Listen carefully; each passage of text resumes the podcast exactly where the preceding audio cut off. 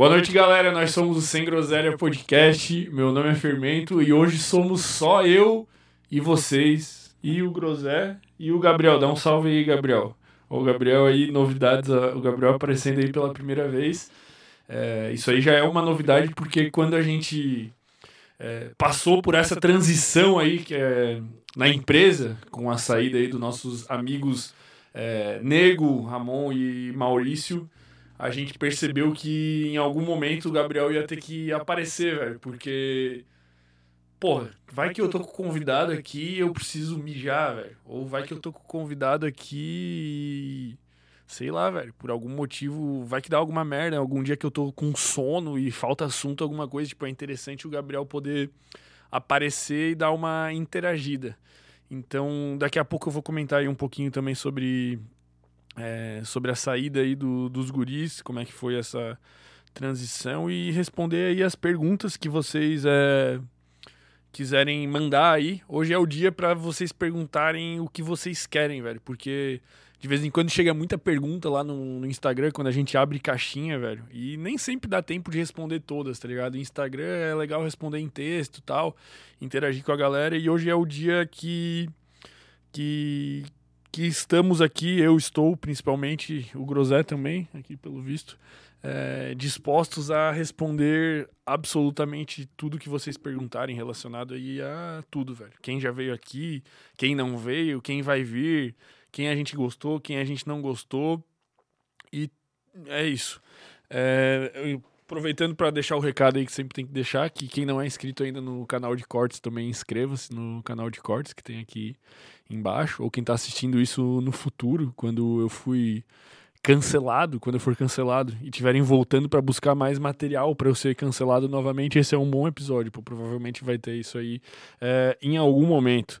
Deixa eu mandar um salve aqui para nossa rapaziada do chat, aqui o Weslão Careca, que está sempre presente, que é o nosso criador de memes oficial, e aí a Isadora e toda a galera que está sempre aí. Tamo junto aí, rapaziada. Deixa eu então, é, eu quero começar esse episódio, velho, fazendo um, um agradecimento, assim, vamos dizer, cara, muito especial, velho. Porque a gente bateu 100 mil inscritos, cara. Não deu tempo nem de postar no, no Instagram, de fazer uma comemoração digna. De, de, de realmente, tipo, porra, fazer um post e falar: caralho, raça, batemos 100 mil, porra, a gente é foda porque a gente passou por um período tão conturbado, cara, recentemente, assim, tão, tanta coisa para fazer, velho. Eu tô grisalho não é à toa, cara, que a gente não deu nem tempo de comemorar. Não só não deu tempo de comemorar, como não deu tempo de sentir. Não deu tempo de olhar a situação assim de fora e pensar: caralho, velho, somos 100 mil. Vocês já pararam para pensar quantas pessoas são 100 mil pessoas, velho?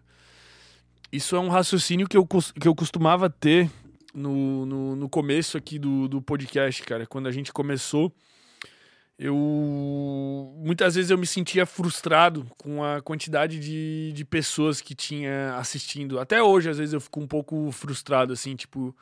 Porque teve episódio que a gente já teve 3 mil pessoas ao vivo, que é gente pra caralho. E tem episódio que a gente tem 10, 15, 20 pessoas, tá ligado? Tipo, hoje não deve ser um episódio que tá com muita gente. É, ó, alguém me ligou, inclusive. Não me liguem agora, né, o pessoal.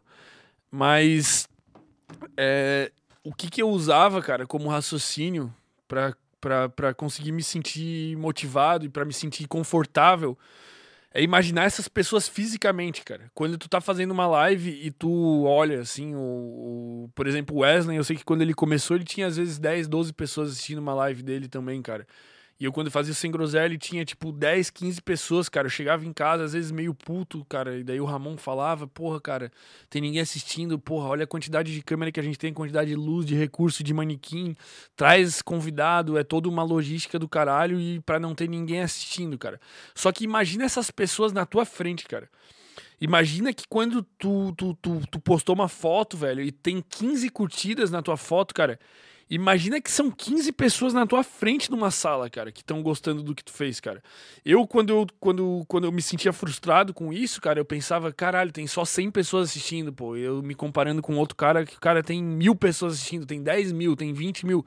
Cara, pensa no que são 15 pessoas, no que são 20, no que são 30, 40, 50 pessoas na tua frente, cara. Isso é o que um professor de, de universidade ou de escola dá aula, velho, pra essas pessoas, tá ligado? Ela tá lá e tá todo mundo prestando atenção. E quem. E, e na, no colégio, muitas vezes as pessoas estão obrigadas, cara, mas quando tu tem uma audiência, a audiência está ali porque quer, porque se identifica contigo, porque gosta de ti, porque curtiu alguma coisa que tu falou, é, alguma coisa nesse sentido. E então hoje, quando eu olho e penso que são 100 mil pessoas, cara, que assistiram o conteúdo e, e olharam e falaram: caralho, velho, que conteúdo maneiro, vou me inscrever, eu vou fazer parte dessa tribo, eu vou fazer parte dessa comunidade, eu vou fazer parte do Sem Groselha, cara. Eu vou.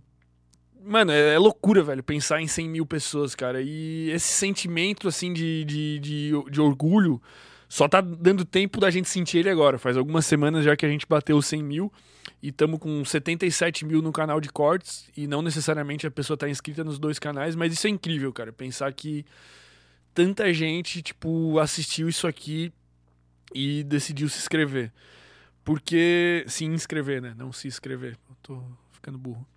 É, porque, cara, é, o que, que eu penso, assim, né? São poucos os podcasts, cara, no Brasil que tem. que vieram do zero, literalmente do zero, e tem tantos inscritos e tanta audiência quanto a gente, velho.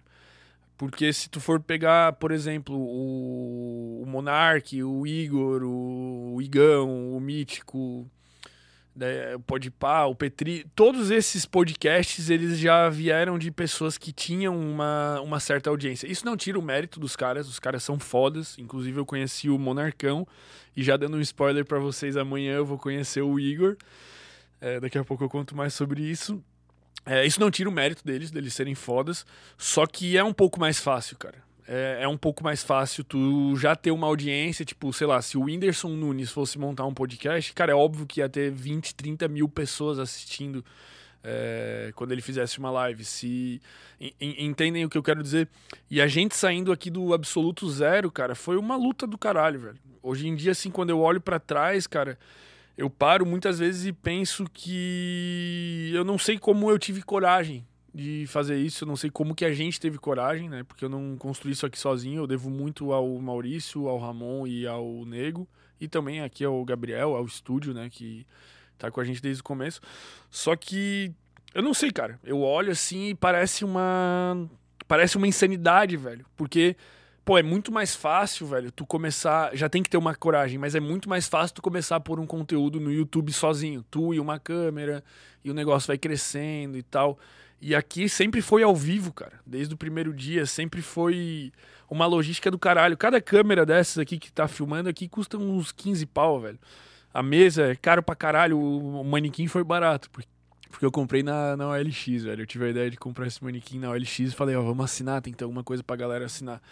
Então, a, a maior dificuldade no começo, é, além de logística, equipamento, saber fazer, foi foi de conseguir convidado, cara. No começo, assim. Não são. Os convidados interessantes não querem comparecer num podcast que. que tem 100 inscritos, que tem 150 inscritos, que tem nada de inscritos, que tem 5 visualizações por vídeo, cara. E a gente foi, velho, na luta. A gente aprendeu a fazer tudo o que tem para fazer. Eu sei fazer todas as partes que são necessárias pro Sem Groselha acontecer, eu sei fazer, velho. Eu sei fazer desde o corte, que era eu que fazia até poucas semanas atrás, até a arte da thumb, até rodar o programa no OBS, até montar o microfone, o cabo, todas as partes que incluem eu sei fazer, todas as partes que incluem a gente teve que aprender a fazer do zero porque era a única opção que a gente tinha. E tem uma vantagem nisso que eu diria que é quando tu sabe fazer, tu sabe cobrar. Então hoje a gente é, consegue manter um padrão de qualidade porque eu sei fazer as coisas. Então eu sei cobrar. Tipo, eu sei fazer corte, eu sei como é que edita, eu sei a hora que eu tenho que pegar, eu sei qual que é o trecho que potencialmente é viral, qual que é a thumb. Então quando eu vou ensinar alguém a fazer isso, eu sei cobrar. Essa é a única vantagem, cara, porque pô, pensa, tipo, quando começa um podcast maior, pô, o cara contrata alguém pra fazer, velho. Contrata um produtor, contrata a câmera, ó, e a equipe de corte e tal. Isso não tira o mérito deles, mas é mais fácil. E no Brasil hoje, cara, que eu saiba de podcast de. Que não seja vin- vinculado a nenhuma. a nenhuma marca grande, tipo uma Kiwify, ou que seja vinculado a. a alguém que já tinha sucesso antes, nós somos é, o maior, talvez um dos maiores, eu não conheço outros.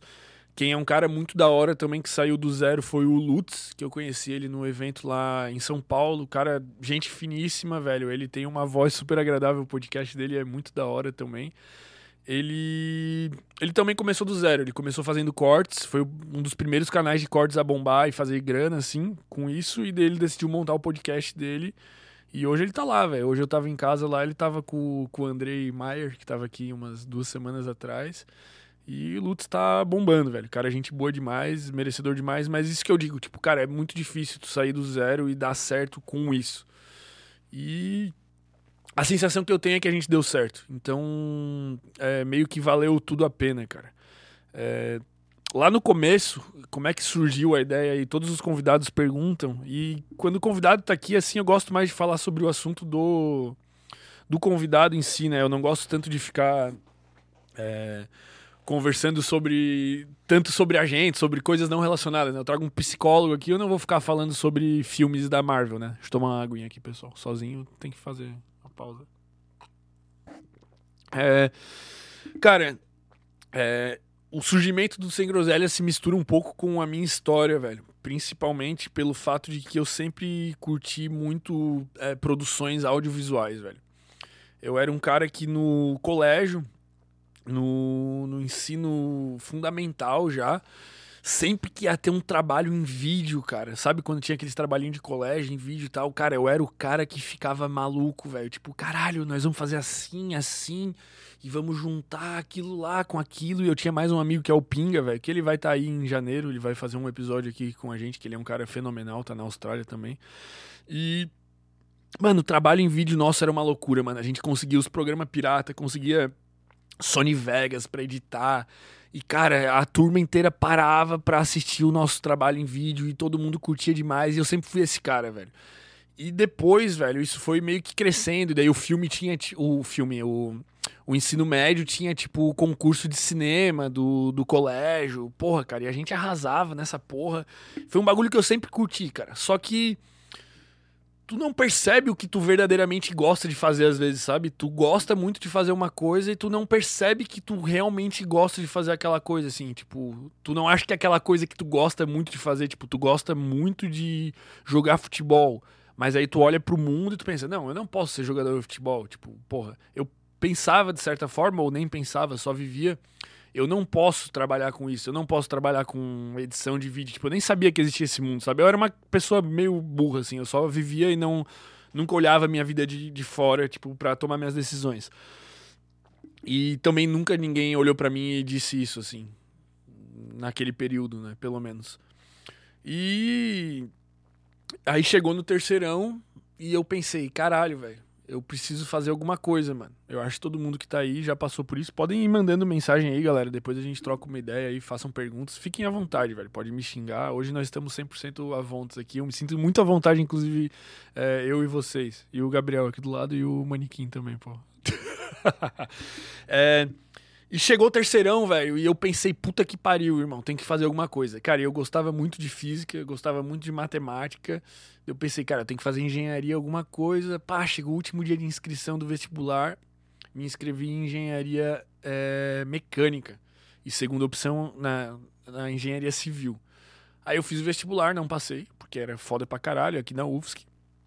E decidi que eu ia fazer cursinho, velho, no outro ano, porque daí eu falei, tá, engenharia, então eu parti em engenharia. Quero passar, vou passar. Velho, aí eu sou TDAH, né? Eu não sou das pessoas que acreditam que são TDAH. Eu sou realmente TDAH já aí diagnosticado aí neuropsicologicamente por, por uns três ou quatro dos convidados aqui que manjam pra caralho, que vieram aqui assim, falaram realmente você é, né? Então, eu, eu tô na faixa. Pode ser que você seja também, quem acha que é e não é, e pode ser que seja também. Não, não, não tô tirando o TDAH aí de ninguém.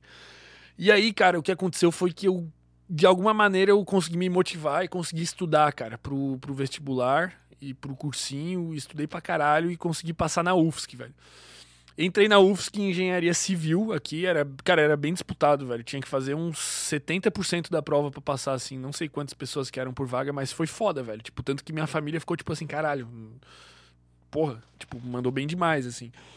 Raspei a cabeça, né? Aí o Wesley careca ia ficar louco, aí atrás das minhas fotos careca, velho. Mas eu não fiquei carecaço, eu fiquei só com a. Com a carequinha ali nível 1, velho. Eu tenho umas fotos aí guardadas. Cara, e aí, velho? durante a faculdade, cara, começou. Antes eu ia muito bem no ensino médio, porque eu achava muito fácil. E na faculdade eu comecei a ir mal pra um caralho, velho.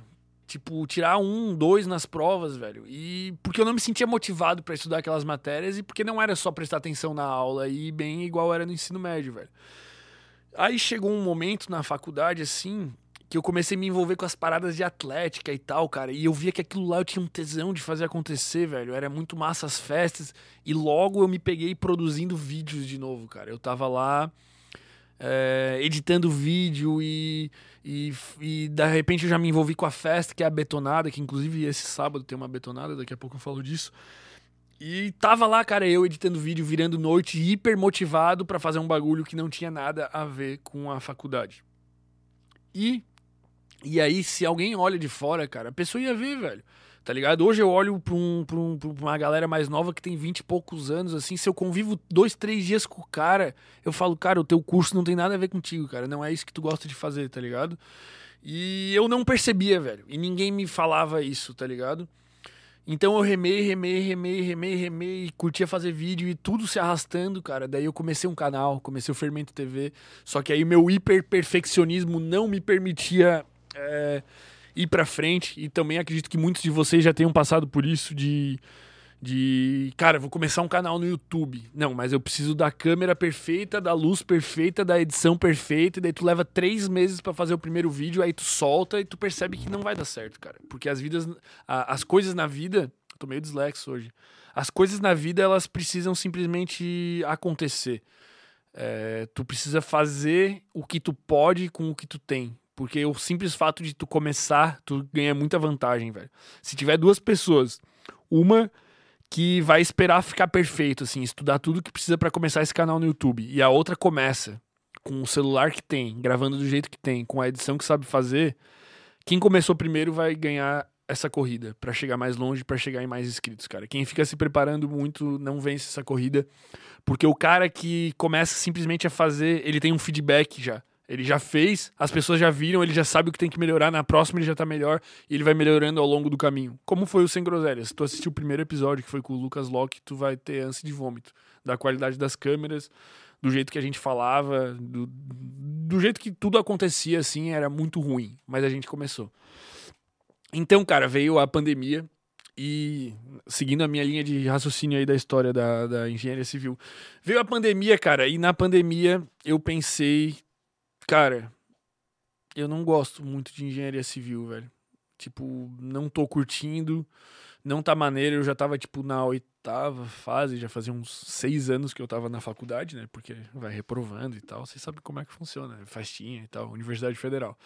E e eu falei, Ramon, caralho, velho. Nós temos que fazer alguma coisa no YouTube, mano. Nós temos que fazer, cara. E o Ramon curtia pra caralho editar vídeo, velho. Pra caralho, pra caralho, pra caralho. O bicho era bom também, eu aprendi muita coisa com ele. Ele me ensinou muito de edição de vídeo, de parada da betonada, assim. Ele era o meu guru, velho. Por isso que eu sou meio doente também, acho, né? Cara, e aí. É, foi foi desenrolando isso e eu, Ramon, vamos fazer alguma coisa no YouTube, cara, mais de um ano eu acho que eu já vinha com essa ideia, falava, não, Ramon, vamos fazer um canal assim, não sei o que, não sei o que. E daí chegou num momento na pandemia que realmente deu o, o timing e a gente falou, cara, vamos fazer alguma coisa. Daí, porra, vamos fazer um podcast. Os podcasts em alta, Igor e Monark, Flow bombando, velho, bombando. E eu assistia e eu pensava, caralho, velho, que foda, irmão, que foda. E sabe quando tu assiste uma pessoa, tipo, assistir os caras no YouTube, não especificamente o Igor e o Monark. Sabe quando tu vê uma pessoa fazendo uma parada que tu curte e tu pensa, pô, irmão, se pá eu conseguiria fazer, se pá eu conseguiria fazer melhor, se pá eu sei fazer essa porra, velho. E eu e o Ramon a gente falou, vamos fazer, vamos fazer. Só que, cara, era impossível a gente fazer só nós dois, né? Pela, pela mão de obra infinita. Aí entrou o Maurício e o Negudan na parada, velho. E aí, qual que é o lance, cara? Quando tu se compromete com mais pessoas, velho, tu tem meio que maior chance de dar certo, porque quando tu desiste, não é só tu que tá desistindo, tá ligado? Vamos supor, se tu começa um projeto na, na academia, pô, vou meter o shape, vou meter o shape até o verão e tal. E, e nesse projetinho de ir pra academia, tu decide faltar, pô, tu falta. E foda-se, ninguém tá nem aí, velho. Agora, se tu tá indo com um amigo, se tu tem um grupo de amigos, de quatro amigos que tu são os maromba que querem meter o shape, velho, vocês vão se comprometer. Se tu faltar, é tu quem tá faltando, os outros vão te puxar.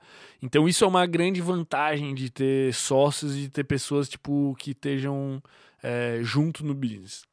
Mas tem outras desvantagens, né? Que a gente pode é, comentar daqui a pouco.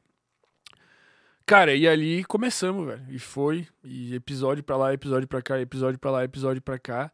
E quem foi um cara que foi o divisor de águas, assim, aqui, eu diria. Não diria que foi é, 100% um divisor de águas, porque eu acho que o sucesso ele não depende tanto de sorte, como eu discuti outro dia com o Guilherme Batilani aqui, mas depende muito de esforço, é, principalmente.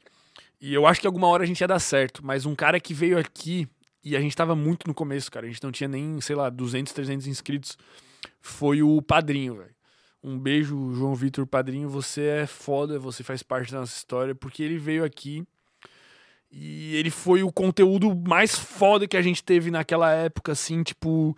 De. Pô, mano, era outro nível de. Tipo, ele era um cara que na época ele já tinha cento e poucos mil seguidores no Instagram. Então ele, a gente fez episódio aqui com ele, tinha 200, 300 pessoas ao vivo. Isso era tipo o segundo, terceiro episódio aqui. Eu não sei nem onde tá a assinatura dele aqui nesse nesse manequim mais, velho. Não tenho ideia, mano, mas tá por aí, cara. E, mano, um dos cortes viralizou, velho. Um dos cortes com ele, assim, uns quatro meses depois que ele veio, uns três meses, viralizou. E dali pra frente o bagulho começou a ficar real, começou a ficar um bagulho sinistro, engajar. E começou a acontecer, velho. E daí depois disso a gente não parou mais. Agora eu vou dizer para vocês, velho por que os guris saíram fora, velho? Por que, que o Ramon, o Maurício e o Nego, que são meus amigos que começaram isso aqui junto comigo, eles não estão mais aqui? Cara, porque é, de certa forma, velho, é, eu vejo assim, né? Talvez um dia, se eles forem falar sobre isso, eles vejam de outra forma. Eu vou dar a minha visão, com, com todo respeito, com toda a gratidão que eu tenho ao tanto que eles ajudaram aqui. Mas não era a parada da vida deles, mano, sabe? É, essa parada do sem groselha, de, de tudo acontecer, de certa forma, é, era eu quem puxava o bonde, tipo, era eu quem entrei em contato com o estúdio, fui eu quem quem me mexia pra caralho, tá ligado? Tipo, eles fizeram coisa pra caralho. Porra, o Nego, a gente tem as melhores fotos da história desde o primeiro episódio. Foto que nem, sei lá, os caras dos maiores podcasts hoje em dia ainda não tem a qualidade de foto que a gente tem aqui durante os episódios. É, o Maurício, porra, arranjou convidado pra caralho. O Ramon, meu Deus, mano. Tipo, o que esses caras fizeram não tá escrito. Mas era eu quem puxava o bonde. Era eu quem ia no grupo e falava, irmão, temos que fazer tal coisa, temos que fazer tal coisa, temos que fazer tal coisa. Desde antes de existir sem groselha era eu puxando a frente. Porque, de certa forma, isso ali fazia muito parte do meu sonho, cara. Eu acho que estava mais relacionado à minha lenda pessoal, que é uma parada que o Paulo Coelho fala, que eu já falei em outros episódios, que todo mundo tem uma lenda pessoal, uma história que faz parte da sua história, uma missão, é, a parada que você nasceu para fazer.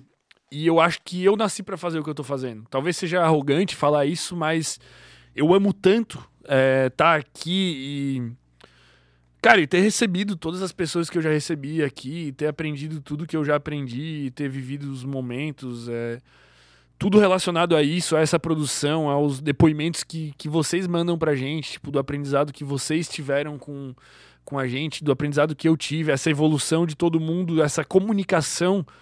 É, isso para mim é a minha parada, velho. Isso é o meu tesão, isso é o que me alimenta, isso é o que é o meu propósito, vamos dizer assim, é a minha lenda pessoal. Eu acho que de certa forma para eles, cara, não era, sabe? E a gente foi sentindo isso ao longo do tempo, conforme foi ficando cada vez mais sério aqui a situação de De deixar de ser um negócio tipo, ah, vamos fazer, pá, pô, é massa, vamos ter um podcast, é resenha, a gente vem aqui, a gente bebe. E passou a ser um negócio, tipo, uma fonte de renda, passou a dar dinheiro, passou a gente ver que tinha muita gente fazendo podcast, e ainda tem. Quando a gente começou tinha vários, poucos sobraram, os que sobraram não tão, tão bem. É, a gente passou a ver como um negócio. E e, e ver como um negócio, cara, trouxe uma seriedade e uma necessidade de. Só deixa eu desbloquear aqui pra eu ficar vendo. Uma necessidade de profissionalização, velho. De elevar o nível pra gente poder chegar num próximo nível. Tipo, agora a gente chegou em 100 mil inscritos. Cara, eu, a gente se comporta como um canal de um milhão de inscritos, velho. Se tu vê a qualidade hoje que tá aparecendo aqui nessa câmera, velho. Se tu vê as thumbs, se tu vê os títulos, se tu vê tudo, cara, a gente tá se comportando como um canal muito maior, porque a gente quer ser muito maior, a gente quer atingir muito mais pessoas.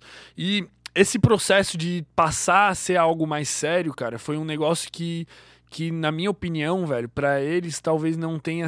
É, eles não, não conseguiram pegar no mesmo tranco, assim, é, junto, sabe? Até teve um episódio aqui com o Vitor Blasius, que foi um episódio que para mim foi muito foda. Inclusive, eu quero que ele venha para cá de novo esse ano, um psiquiatra. E no final do episódio, cara, eu lembro que eu fiquei. É, eu já tava um pouco incomodado com essa situação de a gente ser sócios a mesma porcentagem e a gente. E tá discrepante o tanto que a gente tava cada um se dedicando ao projeto, cada um por suas razões, né? Eles eram envolvidos com outras coisas. Aí o Maurício, caralho, é um puta de um DJ, tem é, faz mestrado, o nego, porra, o nego faz 200 coisas, foto de surf, quilha, o Ramon é DJ e trabalha em outros lugares, e eu era o cara que largou tudo para fazer isso aqui acontecer. Então, tipo, é óbvio que eu ia botar mais energia, mas eles poderiam ter feito o mesmo. Então, é, mas enfim, aí começou a me perturbar isso um pouco, tipo, o fato da minha dedicação ser um pouco maior e eles não estarem se dedicando o mesmo tanto, assim, é, vamos dizer. E no final do episódio, o Vitor Blas, ele perguntou, ah, como é que funciona tal, não sei o que, depois que acabou o episódio, assim, e tal. E daí, cara, um deles ali, o Maurício, falou, cara, isso aqui é um hobby, tá ligado? E daí eu fiquei tipo assim, porra, irmão, isso aqui não é um hobby para mim, tá ligado? Eu falei, cara, isso aqui não é um hobby, velho. Isso aqui é minha vida, velho. Isso aqui é meu emprego, isso aqui é minha parada, tá ligado? E depois daquilo meio que deu um gatilho, cara, de tipo, porra, irmão, não sei se a gente vai continuar junto para sempre, tá ligado? Não sei se a gente vai crescer tanto se a gente estiver junto, sabe? Aquilo ali para mim foi, na minha opinião aqui, né? Cada um conta a história na sua versão. Mas quem tá com o microfone sou eu. É... Foi um dos gatilhos que levou a, a essa separação no futuro, né? Então, depois disso ali, a gente fez algumas reuniões, a gente renegociou a porcentagem e foi passando os episódios e cada vez mais é, eu me destacando, eu sendo muito líder e, porra, presença na mesa, tipo, eu sempre me preparei pra caralho pra, pra cada convidado que ia estar tá aqui, assim. Cara, uma dedicação porque eu tinha largado tudo, tá ligado? Eu tava vivendo do dinheiro que eu tinha guardado e, e, e tinha largado tudo. E hoje, cara, por sinal, velho, esse mês é, vai ser o primeiro mês que eu vou tirar um salário, cara, do Sem Groselha. O Gabriel também. Nunca um real do Sem Groselha entrou no meu bolso. Esse vai ser o primeiro mês que a gente tem é, um salário, a gente tem 100 mil inscritos e é uma loucura, velho. Mas enfim, cara, tudo isso ali foi culminando para pro, pro, pro, desligamento dos guris. Foi um desligamento, tipo, amistoso, cara. Inclusive, quando eles falaram, é, foi cada um falando e tal. O nego passou num concurso o Maurício não conseguia, tipo, ele, o Maurício tipo, percebeu que o negócio estava crescendo, exigindo mais dele, ele percebeu que ele não podia dar mais do que ele já estava dando de, de tempo.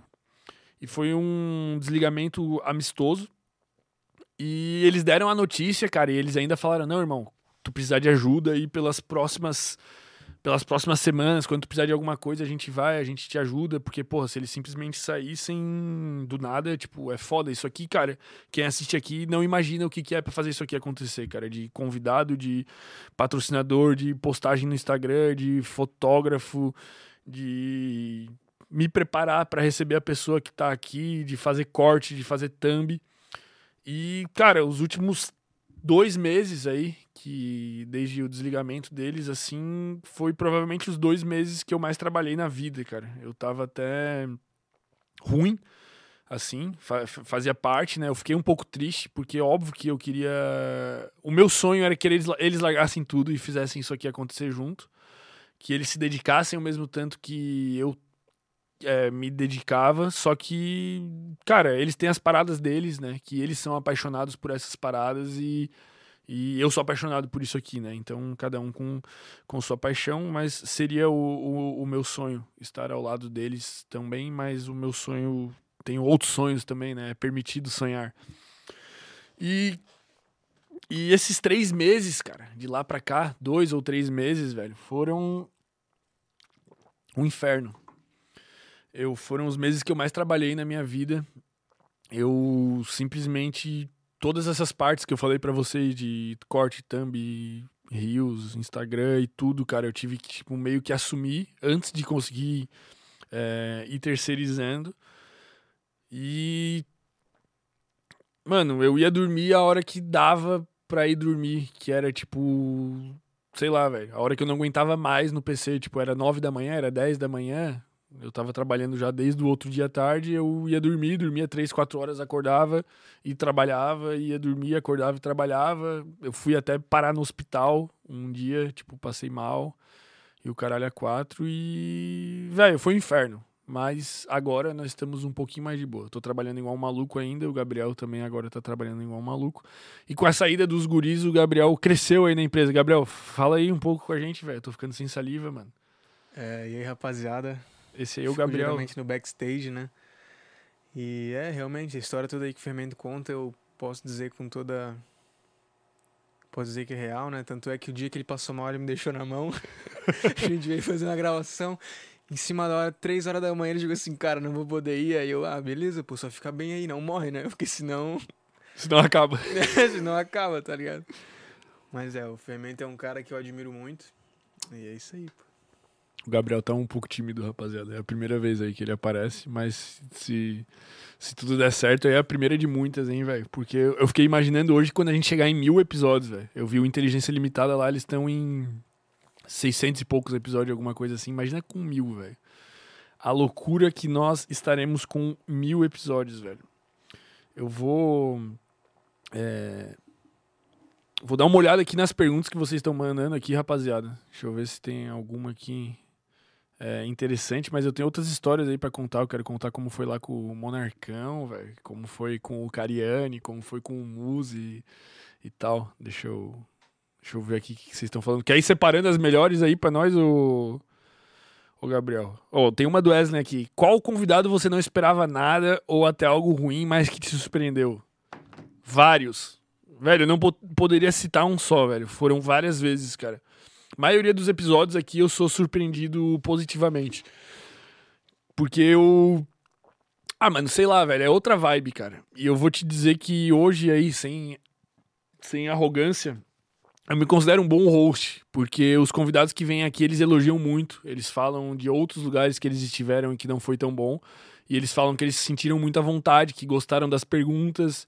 E às vezes me xingam aí no, no, em alguns cortes, falam, porra, mas tu interrompeu o convidado, pô, mas não sei o quê.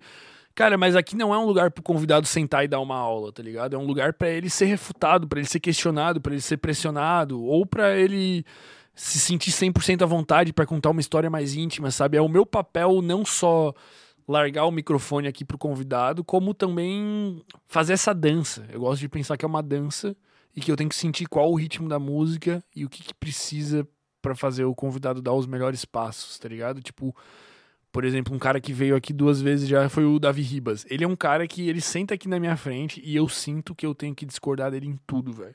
Porque eu sinto que é assim que eu extraio o melhor dele, velho. Eu sinto que eu tenho que questionar tudo, eu sinto. Não tenho que fazer. Se ele sentar aqui agora e falasse o que eu tô falando, eu ia discordar de tudo, velho. Porque eu sinto isso, não, não tenho que falar. Mas, cara, vários convidados aqui me surpreenderam positivamente. Até episódios que, que foram ok e que eu saí daqui pensando, pô, esse episódio não sei se valeu a pena, não sei se se agregou tanto. E, cara, ou era um episódio que depois viralizava algum corte, ou era um episódio depois que acontecia alguma coisa louca, tipo, alguma celebridade maluca reagia ao episódio, ou sei lá, mano, é, sair numa revista, ou ter um feedback muito bom da galera, sabe? É, eu só consigo saber se o episódio foi bom quando eu chego em casa e eu vou fazer os cortes, alguma coisa. Hoje em dia eu não tô mais fazendo, só tô dando uma monitorada. Só consigo ter essa real sensação se o episódio foi bom quando eu chego em casa. Mas já tive a expectativa quebrada várias vezes, cara, de pensar, porra, esse cara aí. Olhei aqui, a gente marcou, mas daí eu vou dar uma olhada no conteúdo do cara, acho que vai ser fraco. Chegar aqui o cara ser muito bom. Então, é, varia bastante, velho. É, tem alguma pergunta aí que tu já separou, velho? Tenho, tenho. Senão eu vou puxando aqui, eu vou na É. ordem, pô. Putz, eu só não separei o nome, calma aí. É, a- é uma. Teve alguma vez que você boiou? Exatamente. É a Sim. Caroline Cesário. Um beijo, Caroline Cesário. Teve alguma vez que você boiou no assunto, seja por falta de atenção, desinteresse ou porque não entendeu mesmo, mas fingiu que estava tudo ok e tentou continuar o assunto sem que ninguém percebesse? Sim. O que, que acontece aqui, cara, que, que é um problema às vezes, é que aqui não é um ambiente fechado, né? Atrás dessa câmera tem um resto de estúdio. E eventualmente, cara, é, me distrai alguma coisa que tá acontecendo, velho. Principalmente se eu perceber que há algum problema na live. Por exemplo, eu tô conversando aqui com um convidado e eu percebo que, sei lá, mano, que caiu a internet. Eu vejo a galera, tipo, correndo pra lá e pra cá. Cara, é difícil con- continuar concentrado no, é, no assunto. Mas um outro exemplo disso que tu perguntou, se alguma vez eu boiei no assunto, cara, se eu boio no assunto, eu pergunto, velho. Tipo, porque a minha função aqui, além de questionar tudo, discutir tudo, ela é fazer uma ligação entre um especialista numa área e um público teoricamente leigo. Tem muita gente aí que acompanha a gente que não é leigo, que é psicólogo, médico, tem gente foda pra caralho aí no chat. Mas o meu papel é fazer a interlocução de um especialista em um assunto para um, pra uma outra pessoa. Então, se eu não entendi, eu tenho a obrigação de perguntar. Se, se, ele não foi claro o suficiente para mim, ou para um leigo, não que eu não seja leigo em vários assuntos, eu tenho a obrigação de perguntar, então eu sempre pergunto, cara. Já aconteceu, acho que talvez uma ou duas vezes, tipo, de eu me perder, assim, eu pergunto e, e vamos embora. O problema é quando é um fator externo, né? Isso foi uma das coisas também que eu senti de, de não ter mais o Ramon ou o Maurício aqui, é, eles revezavam a, o, como co-hosts, que é uma pressão um pouco maior de, de não deixar a, peteca meio que cair. Mas eu, cara, eu acostumei, velho. Se tu for ver esse episódio aqui, eu tô fazendo ele sozinho, velho. E se tivesse sem chat, eu acho que se tivesse só eu e a câmera, eu conseguiria fazer ele sozinho também, assim. É uma habilidade que tu desenvolve, que é treinável. E o lado positivo de não ter um host, o lado negativo é esse, né? Quando quando, sei lá, às vezes tu não tem uma pergunta boa pra fazer naquela hora e o teu colega vem com uma pergunta boa, assim. E a gente aqui, eu e o Ramon, eu e o Maurício, a gente já tinha um feeling muito bom de quando um ia falar, quando o outro ia falar, assim. A gente sentia essa, essa energia, essa química já estava bem estabelecida. Mas o que, que é o lado positivo de fazer sozinho, cara, é que eu acredito que eu consiga aprofundar mais as conversas, cara. Porque eventualmente tava alguém aqui e eu levava essa pessoa para essa direção e o Ramon fazia uma pergunta que ia para essa direção. Então a gente tava indo para cá e daí vinha para cá, aí vinha para cá, daí vinha para cá. E agora, cara, se eu sei mais ou menos aonde eu quero chegar, com o meu questionamento eu consigo fazer uma pergunta, depois fazer outra, depois fazer outra, fazer outra e levar o convidado muitas vezes para um lugar que ele não esperava chegar, para um, pra um assunto inóspito, para um assunto perigoso, para um assunto, sei lá, velho, lugares perigosos em que a, perigosos em que a mente pode é, eu acho que tá bem respondido aí. Tô mandando uns gorilas, uns nariz aí. Tu separou mais alguma? É mais fácil acho tu ir falando aí, velho. Do que tem eu lendo, Wesley perguntou uma, esse manequim não acaba não? O que, que vai rolar quando não tiver mais espaço? Cara, esse manequim aqui, velho, no começo, deixa eu falar a história dele. No começo eu falei, velho, nós precisamos de alguma coisa pra todo mundo que vier assinar. E as paredes não dava, né? Porque aqui é uma produtora de vídeo, não é só o Sem Groselha. Senão faria nas paredes. E daí eu tava olhando coisas aleatórias pra comprar na OLX, tipo até 50 reais, e eu paguei acho que 40 reais nesse manequim e no irmão dele, velho. Que era igual ele, só que mais branco, assim. Esse aqui é um pouquinho mais amarelado, velho. E eles. E daí a gente começou com as assinaturas e tal. Só tem duas assinaturas que não tem aqui nesse manequim, que é do primeiro episódio, que o manequim ainda não tinha chego, que é do Lucas Locke, e do Lucas Leal, velho, que foi o episódio aí 117, se não me engano, 119, alguma coisa assim. Que ele esqueceu de assinar, a gente também esqueceu, mas ele mora aqui perto, qualquer dia ele assina, velho. Mas o manequim aqui, cara, ele tem muito lugar ainda, velho. Ah, e o irmão dele, quando a gente fez o especial de Natal, eu subi numa árvore, velho, na frente do barco, o manequim, o outro, e pendurei, amarrei com durex, cara. E ficou um mês pendurado naquela árvore aqui perto, num, num, num bar. E a gente pensou que ele ia ficar lá para sempre, até o dia que a gente precisasse dele. Daí, algum dia alguém fez um story, tipo, Floripa é uma loucura, e filmou o manequim. E daí a gente passou lá na frente do bar e viu que ele não tava mais em cima da árvore. Então alguém levou o irmão do, do Grosé. Talvez no futuro, cara, a gente compre outro é, manequim. Mas, cara, tem muito lugar ainda, velho. Deixa eu pegar aqui. Olha a parte de trás dele aqui, ó. Tá visível aí, Gabriel? Tá, né? Tá focado? Se não focar, foda-se, velho. Cara, a parte de trás dele aqui, ó, tipo a bundinha, velho, aqui embaixo, ó, as pernas aqui, velho, tá tudo tudo livre ainda, mano. Tem muito lugar, cara. A gente fez quantos episódios? Hoje é 128, 29? 29. 29. 129, cara. Eu acho que cabe até uns 400, velho. É muito lugar, velho. É só a galera se espremer. É que a galera quer a fronte, né, velho? A galera quer o. aparecer, velho. Tem aqui em cima da cabeça, velho. Tem um monte de coisa, cara. O Grosé, ele é demais, velho. E a melhor parte, velho. Parou. O, o Grosé, velho, é uma puta de uma simbologia, velho. Porque ele é uma pessoa assim como nós, né? Ele é um manequim, mas ele é uma pessoa onde todos que estiveram aqui deixaram a sua marca. Então, eu sou o Grosé. Você que acompanha o Sem Groselha, você também é o Grosé.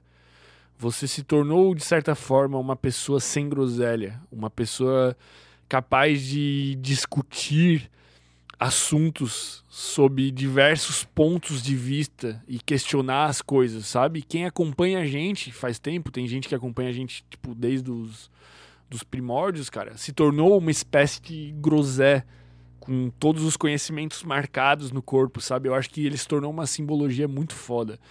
Então, sei lá, velho. Se a gente meter um próximo aí, eu quero que seja uma manequim fêmea, uma manequim feminina, eu acho que vai ficar legal. Não sei se vai ficar muito sexualmente apelativa aí por ela ter seios, né? Mas, sei lá, todo mundo aqui tem mais de 18 anos ou. Ou tem TikTok, né? Tem menos de 18 anos e tem TikTok e vê mina dançando pelada. Então, acho que vai ser tranquilo, pô. É, o Evgeny Bernarenko perguntou. Que? Perguntou não, ele comentou na Qual que é o nome dele? E- Evgeny Bernarenko. Uma das coisas é a relação de tempo. Quem está na internet conseguiu seguidores ao longo dos anos. Sem groselha é um caso de qualidade mais conteúdo. Acredito que, acredito que o crescimento agora é questão de tempo. Foi um feedback, na real, né? Cara, eu concordo, velho. Eu acho que tempo é, é um dos fatores mais importantes pra tudo na vida, velho. É, consistência, né?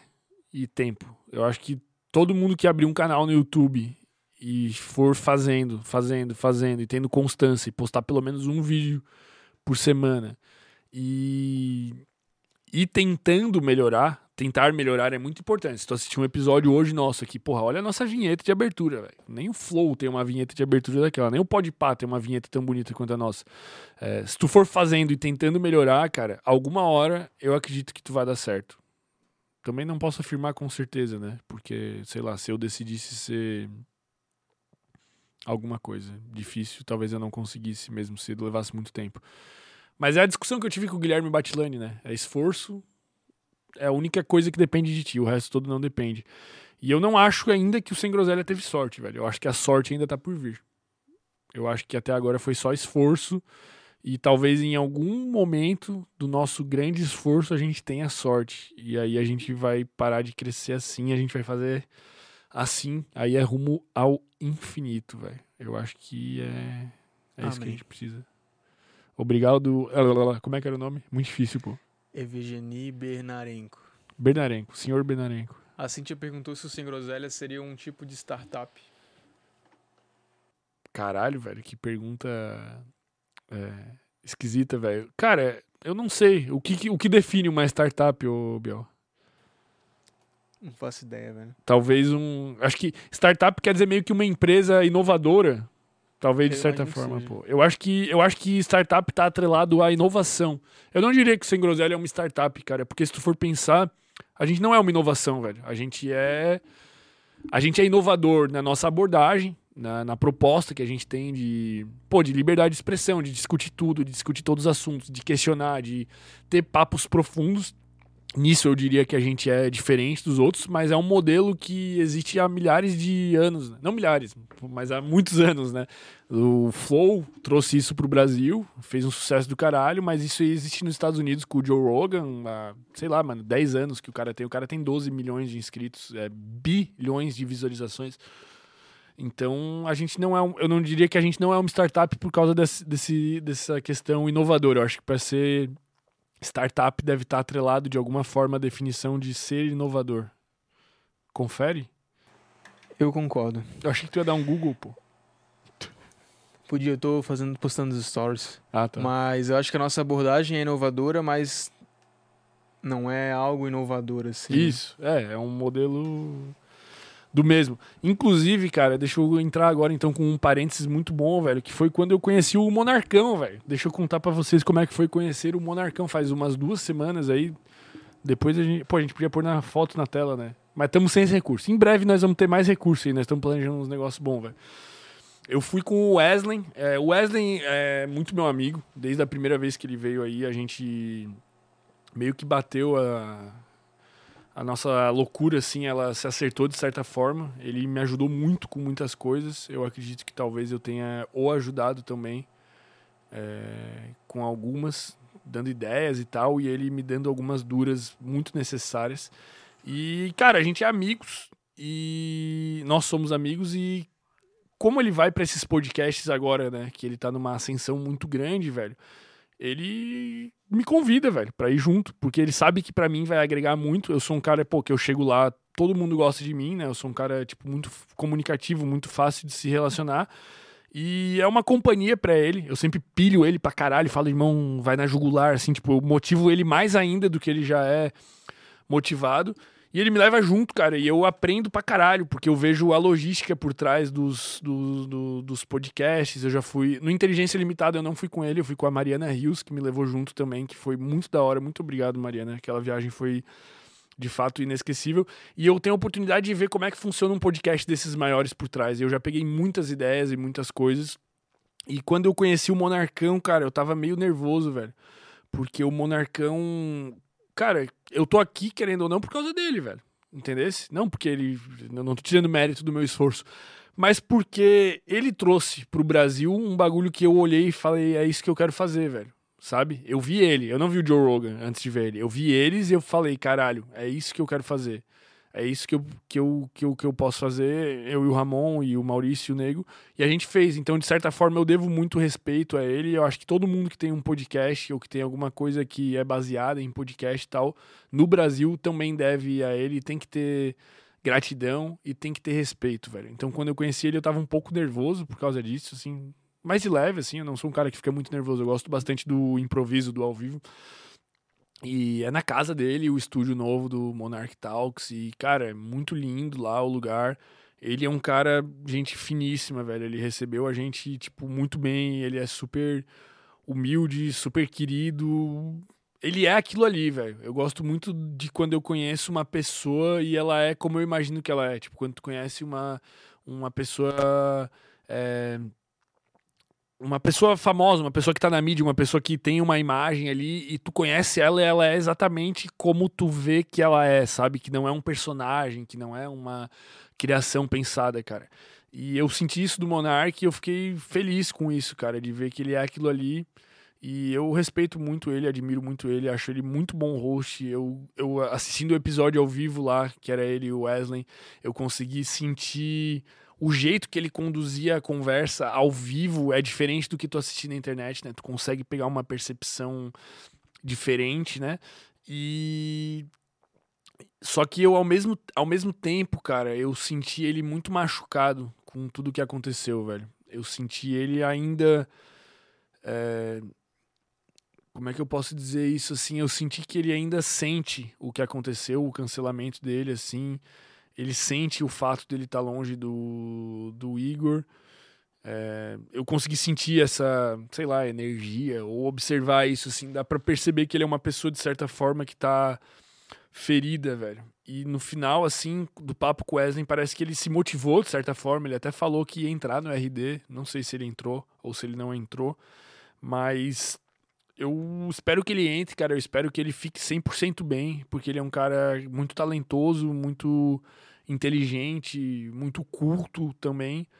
E o que aconteceu com ele, na minha opinião, foi uma foi um, um acidente de trabalho que os esquerdisticamente corretos aí foram para cima dele de maneira exagerada, né? Essa política de cancelamento é uma política que eu sou totalmente contra e eu sinto que ele ainda é uma pessoa machucada com isso, cara. Sei lá, pode ser que ele veja isso aqui e, e diga que não ou se ofenda, mas cara, Monarcão, eu te amo, velho, te admiro demais e é, espero que você quebre tudo, cara, e fique bem pra caralho, velho. E o meu sonho um dia é ir aí é, e conversar com o Monarcão ao vivo. Acho que algum dia vai chegar, ou ele vai estar tá aqui, ou eu vou estar tá lá.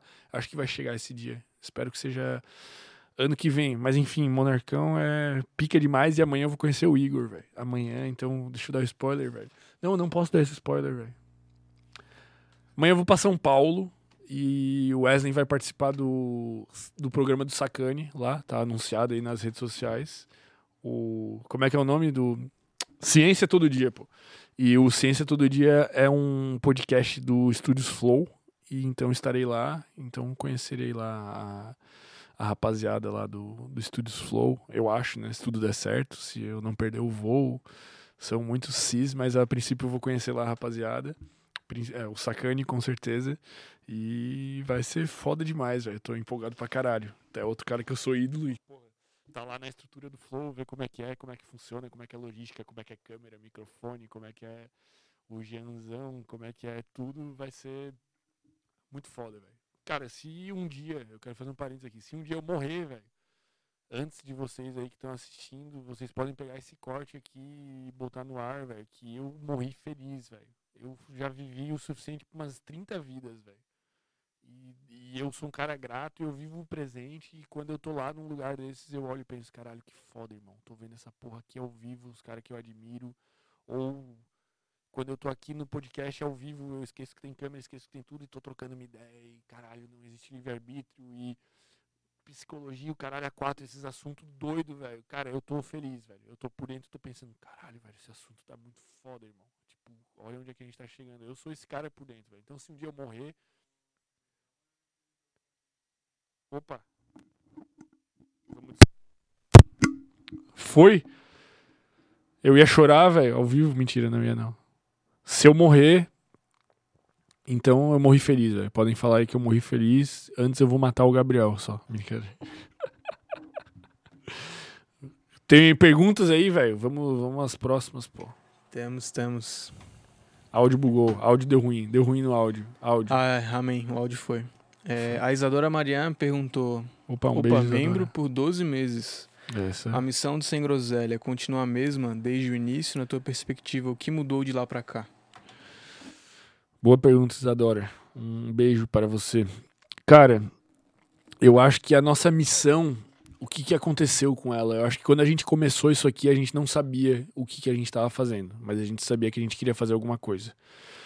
E depois de muitos episódios, a gente foi se lapidando, os guris acabaram saindo, então eu fui é, lapidando o que, que eu pensava pro Sem Groselha, de, de, de certa maneira, e foi conseguindo. Ele sempre teve uma missão, mas a gente não sabia qual que era.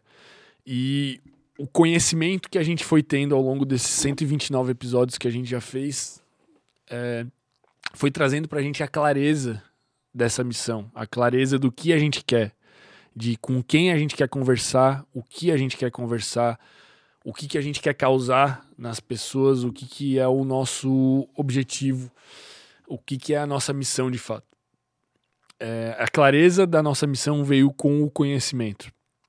E a nossa missão justamente é espalhar esse conhecimento.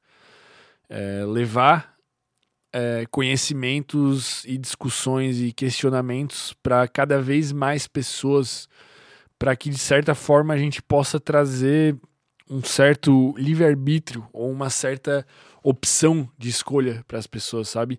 Eu fico muito triste quando eu vejo uma pessoa completamente alienada ou completamente é, limitada em suas opiniões por não ter conhecimento do outro lado. Uma pessoa que é 100% de direita ou vota no Bolsonaro e tal, e ela não tem consciência do la dos lados positivos e negativos da direita, dos lados positivos e negativos da esquerda.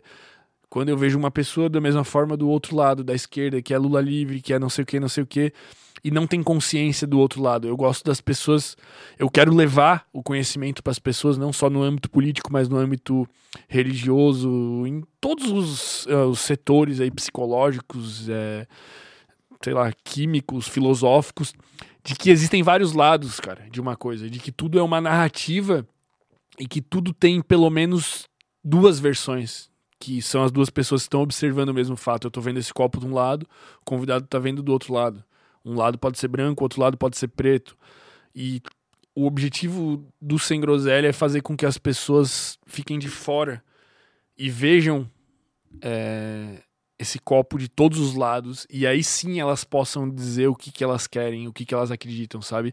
O objetivo do Sem Groselha é discutir tudo, questionar tudo. Eu estaria disposto a trazer aqui um assassino ou a mãe da vítima e ouvir o lado deles da história e por que, que ele fez e conversar e etc.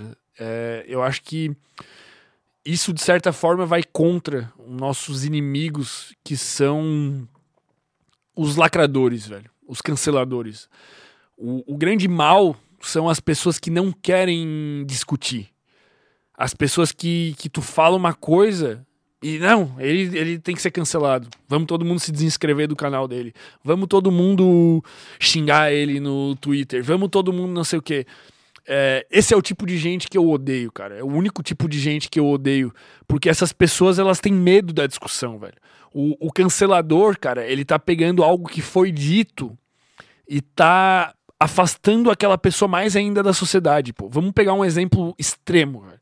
Vamos supor que existe uma pessoa racista. É, por exemplo, aconteceu agora do Bora Bill. Não sei se tu viu, Biel. O Bora Eu Bill. vi a piadinha lá da Flor Preta, né? O Bora Bill foi no Inteligência Limitada e mandou uma piada racista. Tipo, cara, o cara se passou, né? Dentro do contexto da liberdade de expressão no Brasil. Talvez se essa piada fosse feita nos Estados Unidos, dias de passagem, não sei se seria diferente a abordagem. Ou se fosse feita por um, por um negro, talvez fosse diferente. Mas não vem ao caso. Cara, o que, que adianta tu cancelar o cara, velho? O que, que adianta tu pegar e todo mundo dar um follow no cara e todo mundo excluir esse cara, velho? Esse cara, ele vai se isolar e de certa forma ele vai ser mais racista, cara.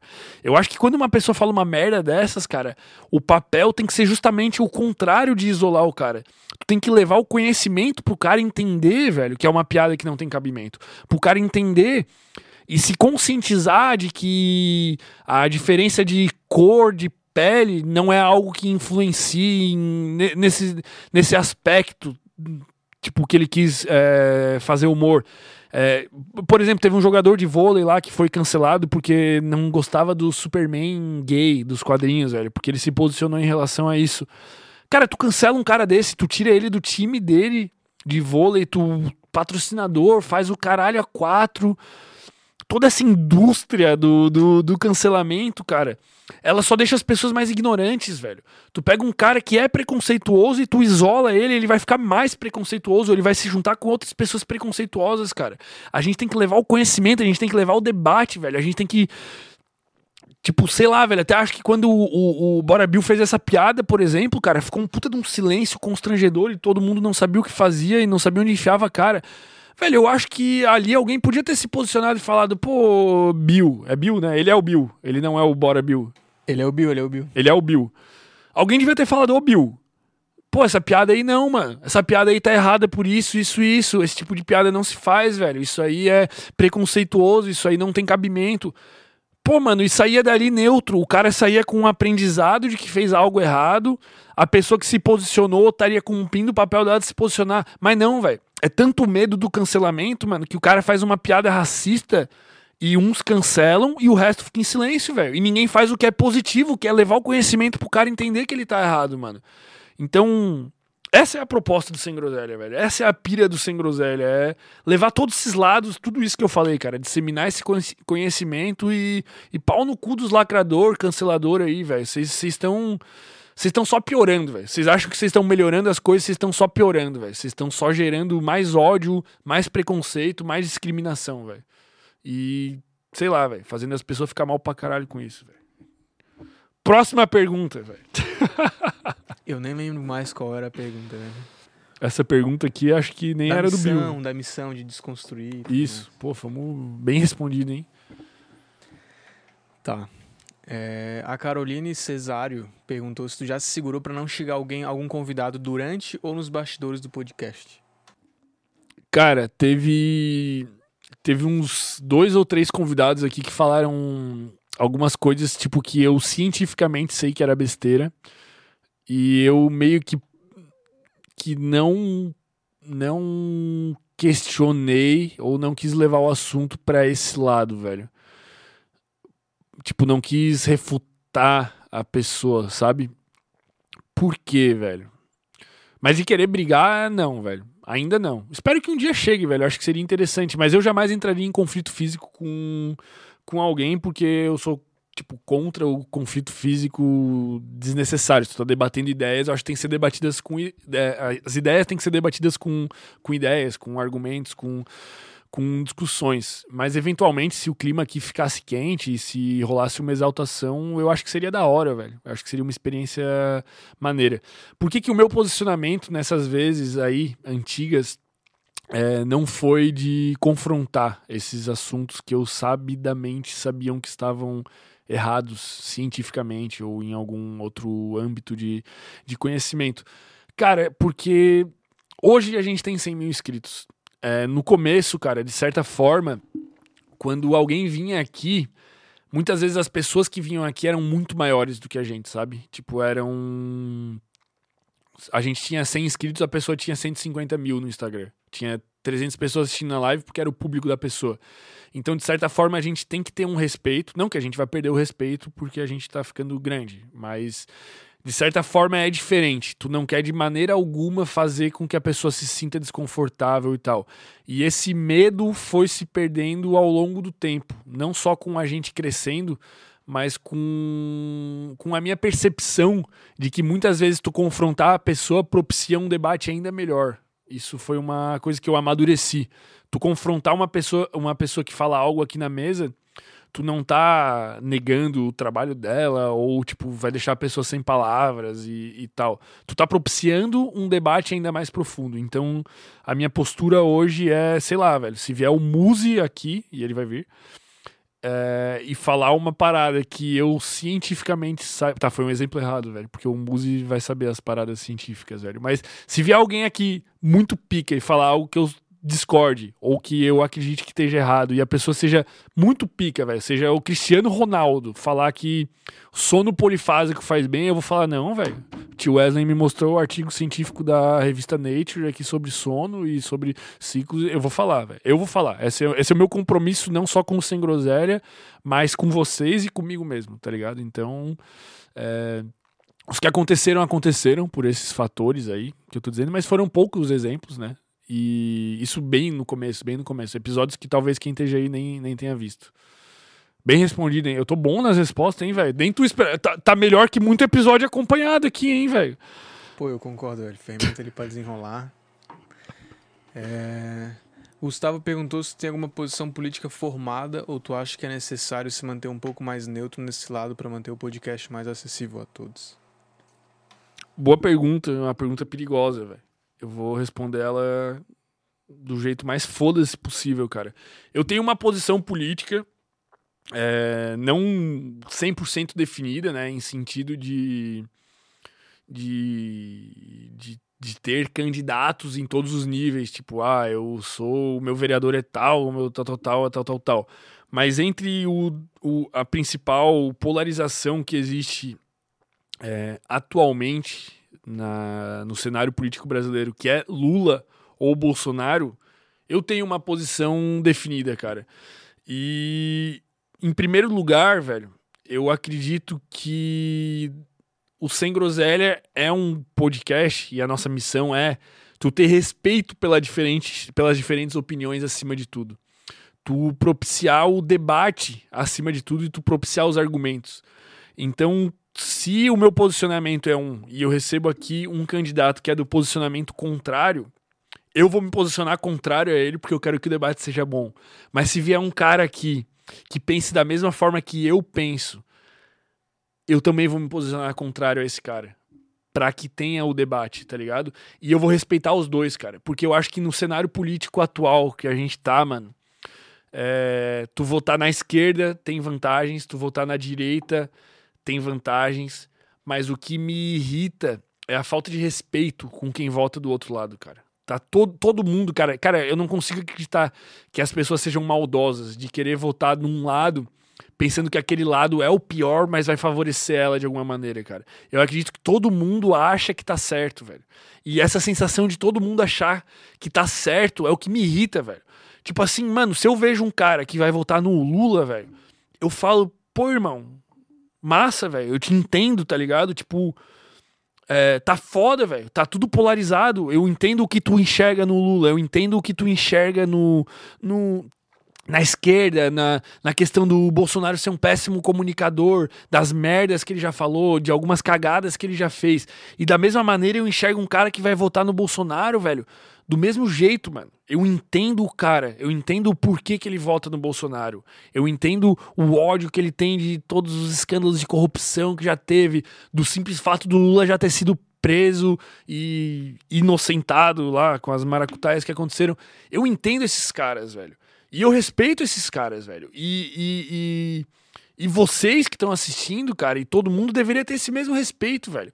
Nenhum dos caras tá fazendo isso porque acha que é o pior, velho. O cara que é o mais bolsominion do caralho, velho. Do cara que que, que, mano, que anda na rua, tem uma arma atrás do carro e apoia tudo e o caralho é quatro. Esse cara, ele acha que ele tá escolhendo o melhor pro povo dele, que é o povo brasileiro. E o cara que tá lá fazendo Lula livre e fazendo campanha e vestido de vermelho e. Mano, esse cara, ele acha que ele tá votando no que é melhor pra sociedade, cara. Então tem que respeitar essas pessoas. Só que o lance é elas terem respeito uma com as outras e elas terem lucidez uma com as outras, cara. Elas saberem os pontos. Não existe só ponto positivo do Lula se eleger, não existe só ponto negativo do Lula se não existe só ponto positivo do Bolsonaro nem só ponto negativo, cara. O país vai para direções diferentes, mas ambas têm pontos positivos e ambas têm pontos negativos. A minha ideologia tende mais à direita, porque eu acredito mais nos modelos de direita, velho. Mas tem várias ideias que eu penso que são muito de esquerda, cara. Por exemplo, a legalização do aborto, por exemplo, a legalização da maioria das drogas, é... várias das, das, das medidas sociais da esquerda me atraem mais, mas a privatização das empresas me atrai, mas o jeito que funciona a economia de direita me atrai. Então, eu acho que o grande lance, cara, é tu respeitar as outras ideologias, porque e tu saber que tu não tá certo, que tu só escolheu uma das paradas. E quem veio aqui foi o, o, o Piara, que era jornalista político. Ele usou uma expressão que eu nunca vou esquecer, que eu achei muito boa, velho. Que o gostoso é tu poder ter um buffet ideológico, velho. Cheio de pratos e tu monta o prato que tu quer, cara. Tu pega um pouco do centro, um pouco da, di da direita, um pouco da esquerda e tu monta o teu prato e tá tudo bem, velho entendeu? Ninguém tá certo, ninguém tá errado, tem vantagens, desvantagens, jeitos diferentes de pensar e todo mundo se odeia porque tá querendo o melhor. Então, porra, é isso, hein, velho. Por essa nem tu esperava, né, velho? É, isso aí foi foda, velho. tá, tá, como é que tá, o galera? Tão, tão tamo curtindo bem, aí? tamo Tem- bem. O galera tá me também xingando? Não, perguntou quando é que, onde é que a placa de 100 mil inscritos vai ficar quando chegar. Cara, boa pergunta, velho. Eu já solicitei ela lá, né? Eu acho que. Cara, eu acho que chega semana que vem já, tá? Caraca. E é só placa de. É placa de 100 mil, depois de 1 milhão, depois 10 milhões e 100 milhões, velho. Só tem essas placas no YouTube. A de 100 milhões é aquela de Rubi, né? É, eu acho que é. Que só o Mr. Beast e o PewDiePie, tem. tem. Então, cara, não sei, velho. Eu acho que a gente não vai pôr ela no cenário, não, cara. Eu acho que vamos pôr numa parede aqui do lado, aqui, em Obiel. Tipo, aqui assim, ó. Pra quando o convidado chega aqui e vê assim, também não acho. Porra, que moral, né? 100k. 100k, velho. Eu acho que ela não é tão, tão bela que ela. Com todo respeito aí, YouTube. Eu amo vocês, YouTube. Quer dizer, não amo tanto assim, não, velho. Porque vocês têm umas paradas às vezes que é. Foda, mas eu não acho que ela combinaria aqui com o cenário, não, velho. Talvez a de Rubi de 100 milhões ficaria melhor aqui com o nosso roxo, rosa aqui, velho. Mas a, a placa pra, prateada aqui eu acho que não combina com o cenário, não. Inclusive, muito em breve, velho, teremos mais uma novidade aqui no cenário. Não é um segundo manequim aí, é um bagulho bem bonito aí que combina com a nossa identidade visual. Então eu acho que a gente vai pôr ela aqui do ladinho, velho. Pra quando o convidado chega aí, ele, ele sentir a, a vibes e tal. É isso, né? É, acho que é isso. Boa pergunta. Como é que é o nome do mano? Era o Wesley Careca. Ah, era o Wesley Careca. Pô, o Wesley Careca é o melhor cara do, do chat aí possível, velho. Tá ruim o quê, velho? Melhorou o áudio? Melhorou, pô. Não, tá bom. Eu que tô lendo aqui as perguntas. É, o Luiz Henrique perguntou: Fala, Fermento. Gostaria de saber se essas mudanças em relação aos sócios foi uma ideia baseada na criação de movimento do Davi. Ou Caralho. teve outro motivo mesmo? Um líder, um ideal? Quem que perguntou isso? O Luiz Henrique com S. Cara, excelente pergunta, velho. E teve. É, quando eu falei ali que a nossa missão, a gente sempre teve uma missão e a gente não sabia qual que é, e a gente foi é, tendo clareza sobre essa missão, essa clareza veio muito por causa do Davi, cara. O Davi, além dele é, ter estado aqui é, duas vezes já, né? Mas a primeira vez logo no começo da carreira dele, né? A carreira dele começou aqui nesse sentido de, de, de conteúdo dele. É, a gente fez um. A gente fez a consultoria com ele, é, fora aqui do podcast. E a gente. Ele trouxe uma clareza pra gente da nossa missão, dos nossos ideais, da nossa liderança, que sempre fui eu, tipo, de maneira espontânea ou de maneira. De maneira natural, eu sempre fui mais dominante, sempre se encaminhou para eu ser o líder, eu sempre fui o cara que estava atrás do meu sonho. E de certa forma, esse episódio trouxe uma clareza pra gente, é, fazer o episódio com ele e também trocar essa ideia com ele. E essas clarezas foram, de certa forma, culminando para isso, cara. Eu diria que além desse, dessa questão do Davi, tiveram outros episódios, cara, que foram trazendo essa clareza pra gente. Foram episódios aí com, com comunicadores, com psicólogos, cara. E que, de certa forma, quando a pessoa tá aqui, uma energia se espalha é, pelo ambiente. E muitas vezes a energia que se espalhou é, foi de, em relação a questionamentos sobre o que, que a gente verdadeiramente gostava de fazer, sobre o que, que a gente estava buscando, qual era a nossa missão, qual era o nosso objetivo. E sempre eu tinha as respostas, sempre eu sabia qual era a clareza. E esse clima de tipo, cara, a gente tá dentro de um barco que ele tá pilotando, tipo, foi uma coisa recorrente que talvez tenha ajudado a culminar nesse, nesse afastamento do resto do- dos membros, cara. É isso, velho. Boa pergunta, velho. Muito boa baita, tua. Muito boa percepção, velho, de que poderia ter sido isso impressionante, velho. Que, que delícia, cara. Só tem gênios no chat, velho. Vamos trazer alguém do chat aqui um dia pra fazer um episódio, hein?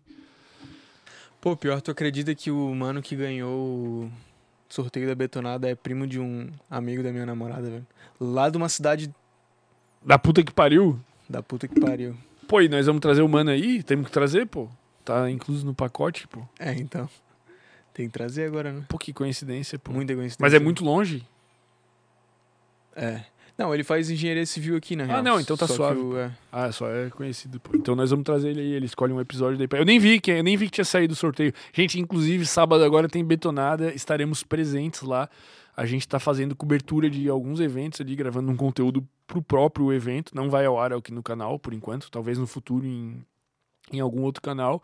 Daí a gente interage com a galera, pá, vê a galera se beijando e bebe junto e tal. E é a loucura, velho. Acho que é um setor bom, o setor de eventos aí é um setor que a gente gosta. Tem mais perguntas aí, velho? Temos, Galera, temos. tá- A Vi Vicenza, Vi... Vicenza, nossa, nossa social media, Vicenza, velho. Um beijo, Vicenza. Luchete. Já pensou em desistir do podcast em algum momento? Cara, eu acho que o podcast tem o quê? Quase um ano e oito meses, velho. Eu acho que eu pensei em desistir pelo menos uma vez por mês, velho. Muitas vezes, Meu cara. eu- Deus do céu. eu acho que teve uma época que eu pensava em desistir todo dia, velho. Todo dia eu acordava e pensava, tipo, por diferentes motivos. No começo, por não dar certo, por ter pouca audiência, eu pensava muito em desistir. Depois, por não me sentir motivado a trabalhar, por ser tão dono do podcast quanto outras pessoas que não estavam tão motivadas a, a trabalhar, eu pensava muito em desistir, eu pensava em, tipo, cara, eu vou acabar com isso aqui, vou fazer o meu canal no YouTube, é mais fácil, envolve menos gente. E nos últimos meses também, com a separação deles, eu pensei, pensei bastante, cheguei a fazer uma planilha no Excel, tipo, com prós e contras do que, que poderia ser feito. Porque é difícil, velho. É difícil e pensei, velho. Pensei pra caralho, velho. Pensei durante muito tempo, pensei todo dia. uns- durante os últimos meses eu pensei toda semana. E durante as últimas semanas eu não penso mais, velho. Tipo, agora eu me sinto bem. Eu vi que acho que o mais difícil já foi. Mas ao mesmo tempo que o mais difícil já foi, eu também tenho certeza que a gente acabou de chegar no pé de uma montanha que a gente é, vai começar a escalar agora, velho. Tá ligado? Mas eu me sinto preparado. É, A gente tem uma equipe foda, da qual aí a Vicenza também faz parte, ela é nossa social media. E eu não tô mais sozinho, tá ligado? E não sou mais só eu que tô escalando essa montanha, cara. A gente tem 100 mil pessoas que vão escalar essa montanha junto com a gente, tá ligado? Então, eu não penso mais em desistir nenhum segundo e tenho certeza que eu não vou desistir. Talvez se eu pensar, vai ser só pra pensar e não desistir de novo e vencer mais um dia, tá ligado? E ainda bem que eu não desisti, velho. Ainda bem que que tamo aqui, velho, porque eu tô feliz pra caralho, tô orgulhoso pra caralho e a gente vai chegar muito longe, velho. Essa, essa multidão, esse exército de 100 mil pessoas, velho. 100 mil pessoas. Dá pra gente fazer uma guerra e a gente tem 100 mil pessoas pra defender a nossa bandeira, a bandeira do Sem Groselha e falar: Ó, seu lacrador, velho, nós temos que conversar e não lacrar. É isso, velho. 100 mil pessoas, velho. Irado. Já emendando com essa pergunta, o Clayton Renan perguntou: Quando foi o momento que você percebeu que estava diante da sua lenda pessoal e o que mudou na tua vida? Boa pergunta, velho. É, cara, eu sou um cara muito tapado, velho. Tipo, no sentido de eu vivo muito e penso muito pouco no que eu estou fazendo. Eu era assim. Eu sinto que que eu era uma pessoa antes do sem groselha e outra pessoa, eu sou outra pessoa depois, né? Como como nós todos, né?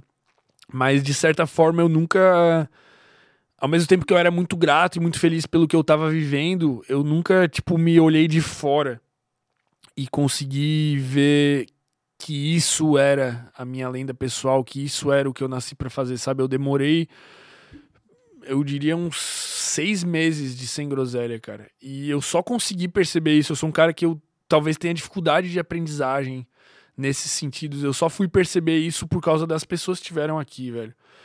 De tanto conhecimento, de tanta coisa que foi sendo passado, cara. Chegou um momento que eu consegui dar esse zoom out e ver e decidir, cara, é isso, velho. Não tem erro, cara. Porque se tu tá. O, o, o que liberta, o que, o que é a resenha que liberta sua mente, que é a frase do Sem Groselha, cara, é a discussão que te traz conhecimento e esse conhecimento te traz liberdade. A frase que eu tenho na biografia do meu Instagram deve fazer uns.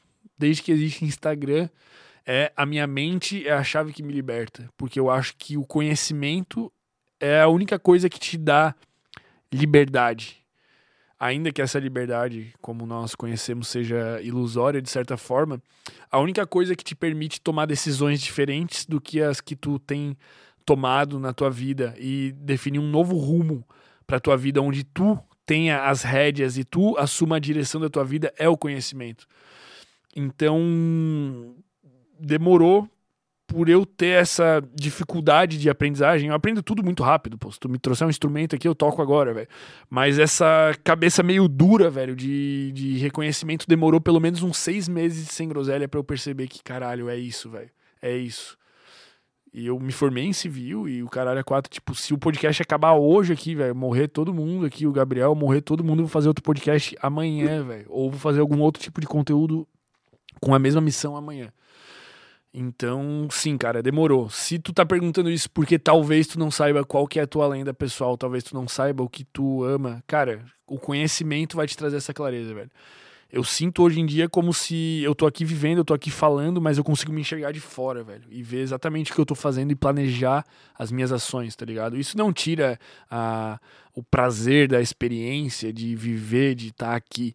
Mas isso me permite entender melhor de fora olhar de fora os meus sentimentos e as minhas percepções e saber o que eu tô sentindo e saber para onde eu tô indo. Se eu tô indo na direção do que eu quero ir e principalmente saber para onde eu quero ir.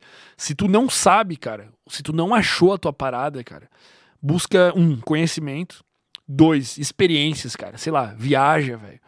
Vai para um outro país, tu volta com outra cabeça, velho. O país é um choque de ambiente muito grande de cultura, de de, de percepção da tua insignificância muito grande, velho, quando tu viaja. Porque, cara, a gente não tem noção nem do tamanho do Brasil. Agora, se tu vai para fora, mano, tu não, começa a não ter noção do tamanho do, do, do, mundo. Então, tu.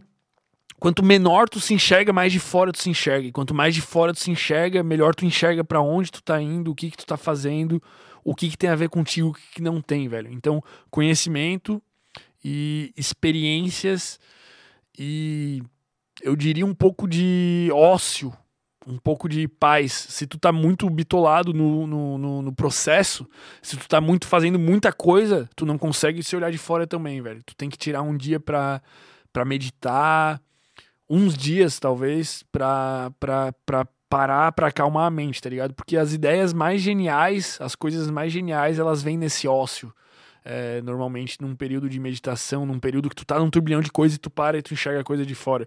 Vou dar um exemplo, um grande exemplo aí que todo mundo que tá aqui no chat com certeza conhece, é o Wesley, velho.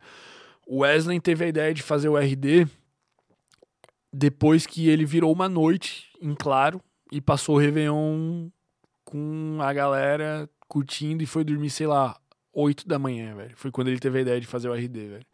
E hoje é uma empresa que fatura um milhão e pouco por mês e tem, sei lá, quantos mil membros, cinquenta e poucos mil, velho. Então, só pra tu ter, ver, ele é um cara com rotina, com tudo certinho tal, só que sempre na pegada, sempre na pegada. O dia que ele se desligou um pouco, veio uma ideia que girou a chave. Então, conhecimento, experiência e ócio, meditação, sei lá. Eu acho que essas são as três coisas que te possibilitam enxergar as coisas de fora e, e ver para onde tu tá indo e para onde tu quer ir e o que que é tua lenda pessoal, o que que é a tua parada, o que, que te dá tesão. Eu acho que são essas coisas, velho. Cara, eu vou te pedir só pra baixar um pouquinho o microfone que tá tampando a parte mais importante do teu rosto. Os caras são foda, hein, velho. Tá tampando é... meu narizinho, eu vou mais pra cima aqui. Tá cortando minha cabeça? Não, né? Tá. Não. Aí? Só aí, pra não ficar fechou. na frente. Não, aí, tá tranquilo, tá vou tomar uma água aí. É, vou ler três mensagens aqui para encerrar assuntos, que a gente gosta de encerrar assunto. A Vicenza respondeu que a gente vai voar muito. Uhum. É, o William. Ah, não, desculpa, isso aqui é, é pergunta. O Luiz Henrique, aquele que perguntou do Davi, ele falou: Ah, entendi. Obrigado por confirmar isso. Sucesso, irmão. Tamo junto demais, velho. E o Wesley, ele pediu pra, pra ler isso aqui em relação ao, ao tema do Bill. Ele falou, Fermento, sobre o Bora Abril, aí o cara provavelmente nunca foi de usar a internet, sempre viveu numa bolha dele, da cidade dele.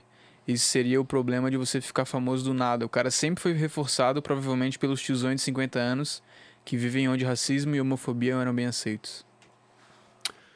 Exatamente, velho. E o Bora Bill ali, ele representa a parcela muito grande da, da população, velho. Não só brasileira, acho que mundial, que é um cara médio, é, sem muito conhecimento e extremamente preconceituoso. Todos nós somos extremamente preconceituosos, né, em vários quesitos, mas é, esse tipo de preconceito, vamos dizer, que já está ultrapassado, né, que já é sabidamente algo completamente é, incabível ainda reside na mente de muitos brasileiros, cara. E sei lá, velho. É isso que eu penso. Não adianta cancelar o cara, velho. Não adianta. Tem que levar o conhecimento para ele. Porque só o conhecimento liberta do preconceito, liberta das ideias burras, liberta da falta de respeito. Só o conhecimento vai fazer isso. Não adianta cancelar. É isso. É O- isso de perguntas. Eu quero contar então pra vocês mais uma história, velho. É a última história, pô. Pô, na- cara, 8 e meia, velho. Tá cedo, velho.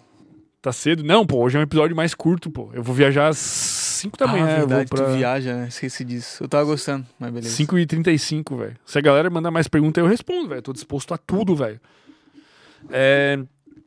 Cara, a gente conheceu também o Cariani, velho.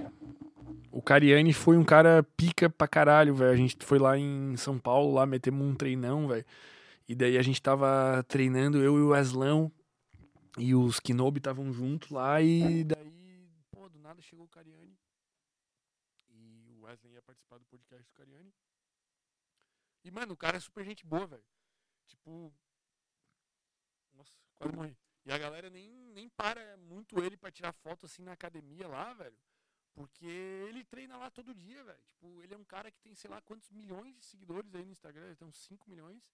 E o cara tá lá todo dia, velho. Sei lá, é meio que louco, mano. E daí eu vi ele ao vivo assim, tipo, caralho, é o cara mesmo, velho. E é o cara mesmo. E daí depois a gente subiu lá pro podcast. Bicho, muito gente boa, velho. Deu umas dicas de YouTube pra mim.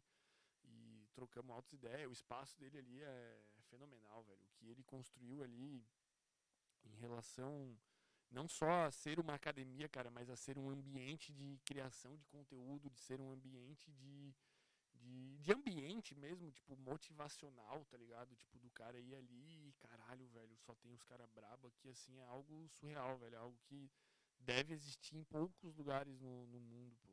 Não, não, deve ter umas academias, aquelas da Oxygen, que são braba aí em alguns países, mas tipo assim, Mano, muito pica, velho. Quem tiver oportunidade aí, quem tiver dinheiro e tempo, um dia. Porra, acabaram comigo. Tem que botar um microfone sem fio aqui, velho. Eu Ah, gosto de mexer. Voltou?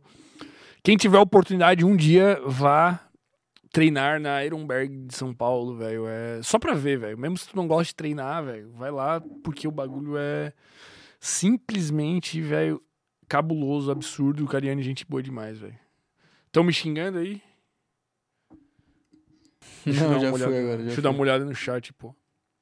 Ó, tem coisas que eu não gosto que os convidados façam, velho. Uma delas é olhar o chat, mano. É a parada que mais me, me irrita de todas é o a galera que fica olhando o chat, velho. Vem convidado aqui. Já veio só uns dois ou três, velho. Mas eu peço antes, pô. Que o cara fica aqui, tá ligado? Aí o cara. Teve um podcast, inclusive, aqui, quero fazer um parênteses, velho, que eu fui com, com o Wesley lá, que nós estava lá, velho. Que, porra, um dos malucos olhava o chat e o outro maluco pegou no sono na mesa, velho. Mano, não é, não é fic, tá? Não é fic. Quem assistiu, assistiu. O Gabriel tava lá junto. Verdade. Mano, o maluco, um dos hosts, pegou no sono na mesa, velho. Tipo, tá, beleza, tem as, as, as, as questões que tá com medo da gente apanhar, velho. Os caras Não, são boa, grandes. não, Os caras são gente boa, pô. Os caras é normal lá, pelo que eu vi, é normal, pô. Porque o, o cara toma. Teu amigo lá uns- contou que é normal, né? É, o cara toma uns produtos. Eu encontrei com ele, né? Tu viu? Não, não viu? Eu encontrei com ele na Ironberg, pô. Bicho tava de regata.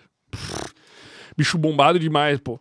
Minha rapaziadex, quem tem mais perguntas, mande aí, velho. Senão eu vou pra casa fazer minhas malas, velho. Porque às 5h35 eu vou viajar. Foi um prazer aqui fazer esse episódio aqui, eu e vocês aqui, e o Gabriel. É uma coisa que com certeza vai acontecer mais vezes, velho. Eu acho que é importante esse contato.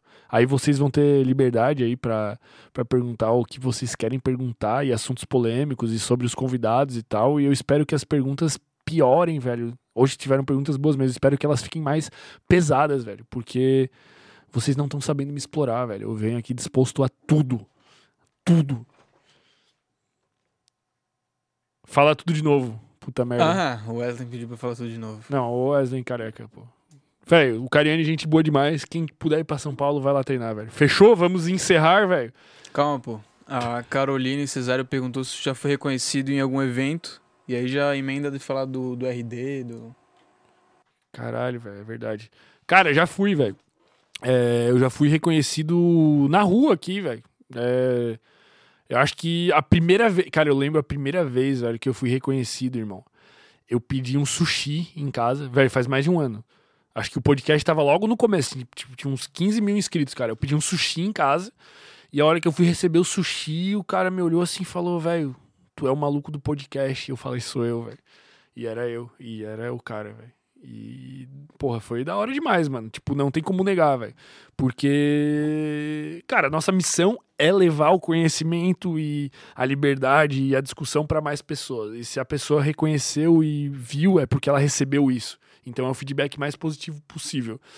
E depois disso foi acontecendo, velho. Eventualmente aqui, ah, se eu saio, tipo, aqui por Floripa, assim, sei lá, cada uns. Umas três vezes que eu saio, uma eu sou reconhecido, assim, tipo, de dar uma banda no shopping e tal. Sempre passa alguém, assim, pá. Caralho, tu é o narigudo do podcast. Principalmente quando eu tô com essas camisetas, tá ligado? Quando eu tô com camisa normal, eu não sou tão reconhecido porque o personagem não está completo. Não que eu seja um personagem, né? Eu sou 100% verdadeiro aqui. Mas quando eu tô com esse tipo de camiseta, eu sou mais reconhecido.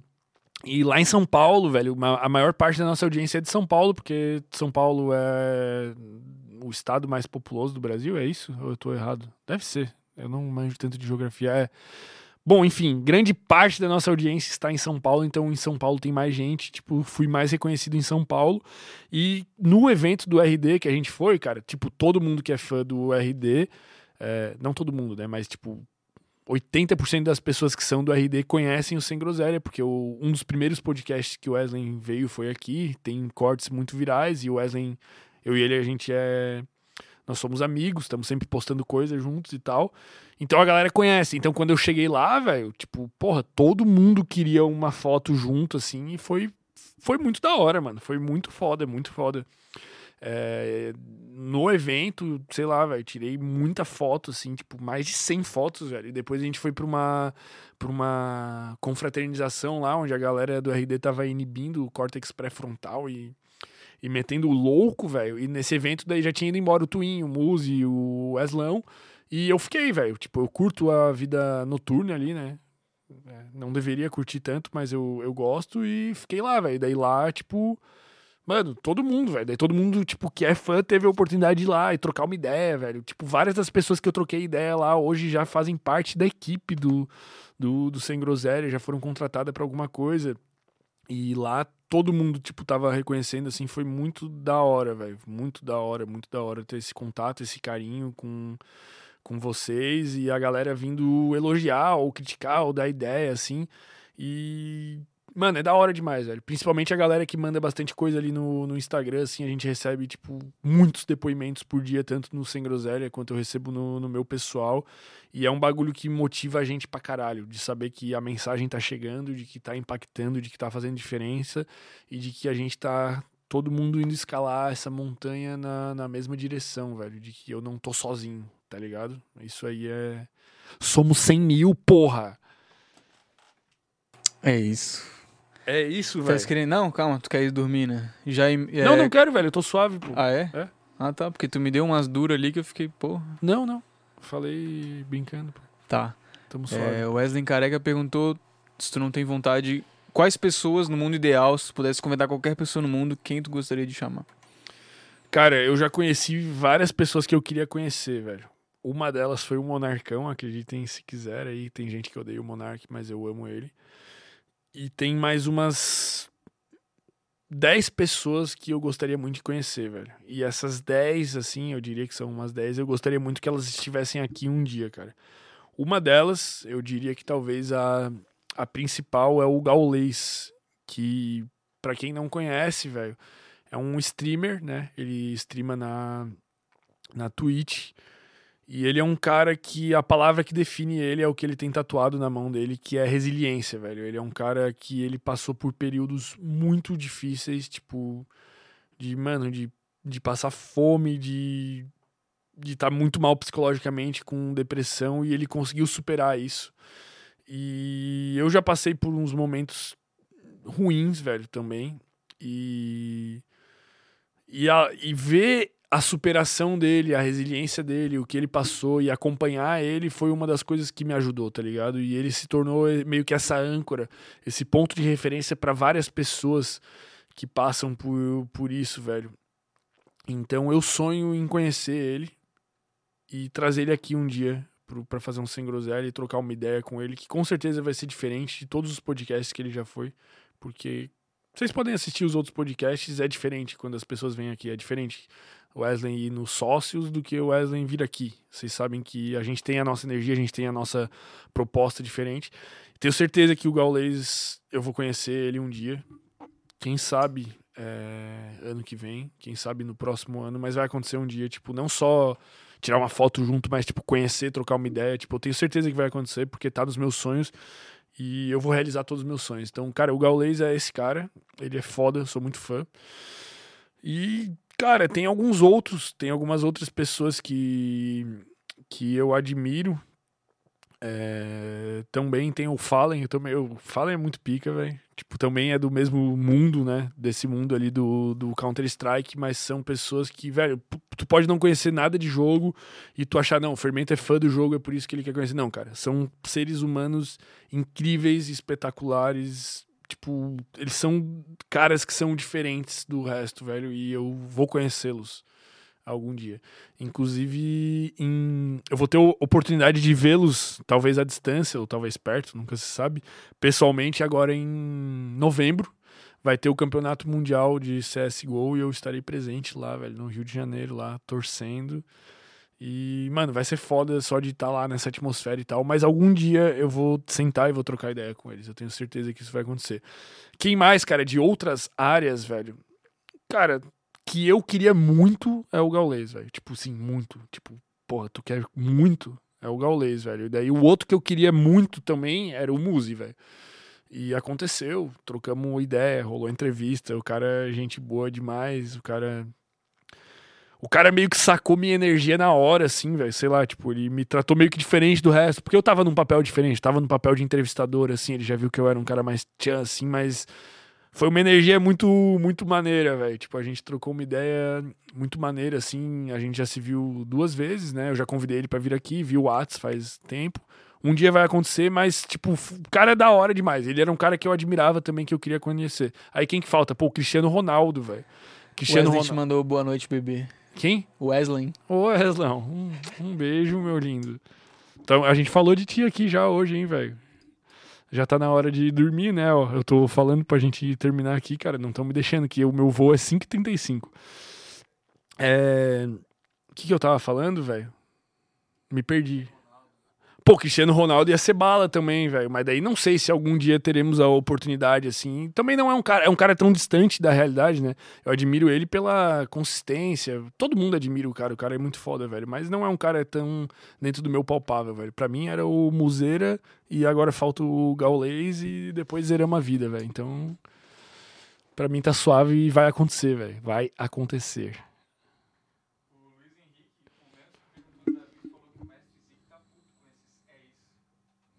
Caralho, velho, esse esse esse brother, qual é Luiz Henrique, pô. É, o Luiz Henrique falou do O Luiz Mestre Henrique Henrique. tu tá com acompanhando, velho. Ele. Cara, outro dia o Mestre Zig me veio no Whats, pegou um corte do podcast e me mandou, irmão, olha esse trecho, velho. Tu acha que alguém vai mandar um superchat se tu falar assim, velho? Olha a bronca. Velho, eu levo umas broncas dos convidados que já vieram aqui que vocês não estão ligados, velho. O Weslão que apareceu por aí, velho, ele só me manda bronca, velho. É umas bronca, mas é a bronca positiva, né? Mas algumas te fazem chorar, mas elas te fazem mudar. E o Mestre Zig pegou e mandou, velho, um recorte assim, falou, irmão, olha o jeito que tu tá se comunicando, cara. Tu acha que alguém vai mandar um superchat se tu falar desse jeito, pô? E daí eu olhei e falei, caralho, irmão, obrigado pelo ensinamento, mas não, é, o é isso é foda, velho. Inclusive, dia 22 agora eu vou dar uma palestra. Tu tá sabendo, Biel? Eu vou dar uma palestra, pô, dia 22 agora. Eu vi, pô, tu vai falar sobre YouTube e tal, né? Fiquei, É, eu nem sabia sobre o que, que eu ia falar, né? Mas me chamaram pra falar de alguma coisa. E daí é lá com a inimiga do impossível, que em algum momento ela vai vir aqui também. a- ela é bom o conteúdo dela. E eu vou falar sobre YouTube, mas eu vou acabar falando sobre sobre essa parada da lenda pessoal, de tu achar o teu caminho, de tu achar o que tu gosta de fazer e tu fazer, e também de YouTube, né? Que é a profissão aí que tá rolando para nós. Mas eu acho que o assunto é mais amplo. Eu acho que tem mais a ver com mentalidade do que com com o meio, sabe? É mais importante a tua cabeça do que a plataforma. Acho que se a gente fizesse lives na Twitch com o foco que a gente botou no YouTube, a gente teria dado certo na, na Twitch também. Obrigado, Luiz Henrique aí, velho. Atentíssimo, velho. Esse, é... Muito, ele tá. Ele tá. Esse cara tá brabo, pô. A Paula DCD também perguntou como é que anda o teu ciclo circadiano se tu só trabalha e não dorme.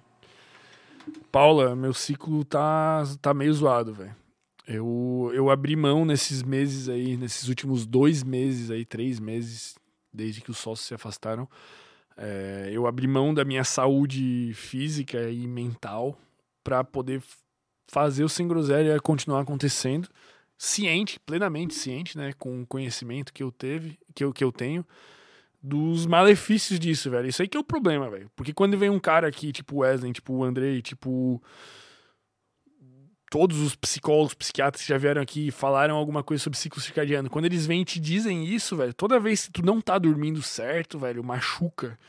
Porque tu sabe o malefício, tu sabe, sei lá, o Twin vai te falar, mano, tá baixando tua testosterona porque tu tá dormindo mal. O Wesley vai falar 200 mil coisas que vocês já estão carecas de saber é, é, dos malefícios. Então, tipo, tem um peso. Só que, cara, eu não tinha opção, velho. Tipo, é o jeito que eu encontrei que eu funcionava. Eu sei que é uma burrice, porque tu vai ter que dormir as horas que tu precisa dormir em algum momento. Então, só que, cara, era desesperador. Eu acordava, tem coisa para fazer, eu não conseguia ir dormir, fazia, fazia, fazia, fazia. Dormia a hora que tava exausto e acordava e fazia, fazia, fazia, fazia. Ultimamente, cara, eu consegui dar uma reguladinha. Tá, tipo, mais na manhã, velho. Tipo, eu botei como limite dormir, tipo, uma, no máximo duas da manhã. E eu tô regredindo parcialmente. Tô conseguindo ir treinar eventualmente. Essa semana eu fui duas vezes. Fui hoje e fui segunda, eu acho. Então tá melhorando. E agora com a equipe que a gente tem do Sem Groselha aí, Vicenza, Gabriel, cara, a gente tem bastante funcionários agora, temos uns 10 funcionários, velho, se for, for, for analisar bem. Tá melhorando, velho. Tô conseguindo tirar o peso e os conteúdos aqui vão melhorar por eu estar tá um pouco mais de boa, por eu poder me preparar melhor. A gente tá expandindo para outras áreas aí, futuros projetos aí que vocês com certeza vão saber mas eu tô conseguindo me encaminhar para uma regulação. Cara, o meu sonho é dormir uma semana inteira clean, velho. Higiene do sono, luz amarela, 9 horas da noite deitado, velho. E acordar e destruir na academia e tá bem pra caralho e não tá com olheira e tá me sentindo bem, velho. Esse é um dos meus sonhos e eu vou fazer isso antes do final do ano porque tá tudo se encaminhando para regularizar, velho. Pra ficar redondinho. Mas atualmente tá Tá muito melhor do que já esteve, mas ainda não tá o ideal. É, o Thiago Padawan, Padovan perguntou: Fermento, você parou de roer as unhas? Rafael virou a chave aí? Excelente pergunta, velho. Inclusive o Rafael me mandou uma pergunta, uma, um áudio hoje. Eu tenho Pô, que responder. o Wesley Careca disse que o Wesley tá te ligando. O YouTube censurou o comentário dele por palavrão. Caralho, ele tá ligando mesmo, pô. Deixa eu atender. Vou ligar em vídeo.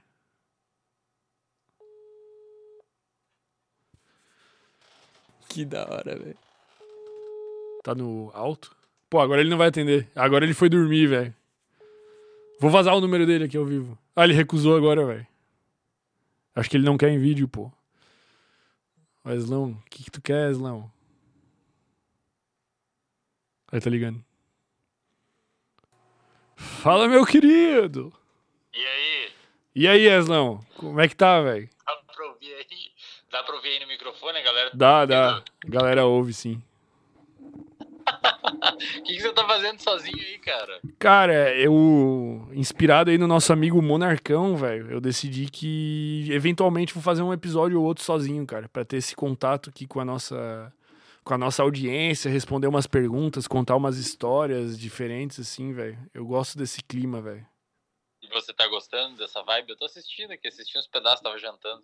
Eu curti, cara, eu curti. A galera acho que se conecta é, melhor com a gente e, e mata as dúvidas, cara, curiosidades, assim, né? Daí eu tô 100% à vontade também pra, pra, pra xingar alguém, pra falar mal do convidado, pra falar bem e tal. Eu acho que é da hora, velho. A galera mata as curiosidades mesmo, assim. Eu acho que você tem que fazer isso aí quase toda semana, meu. É importante.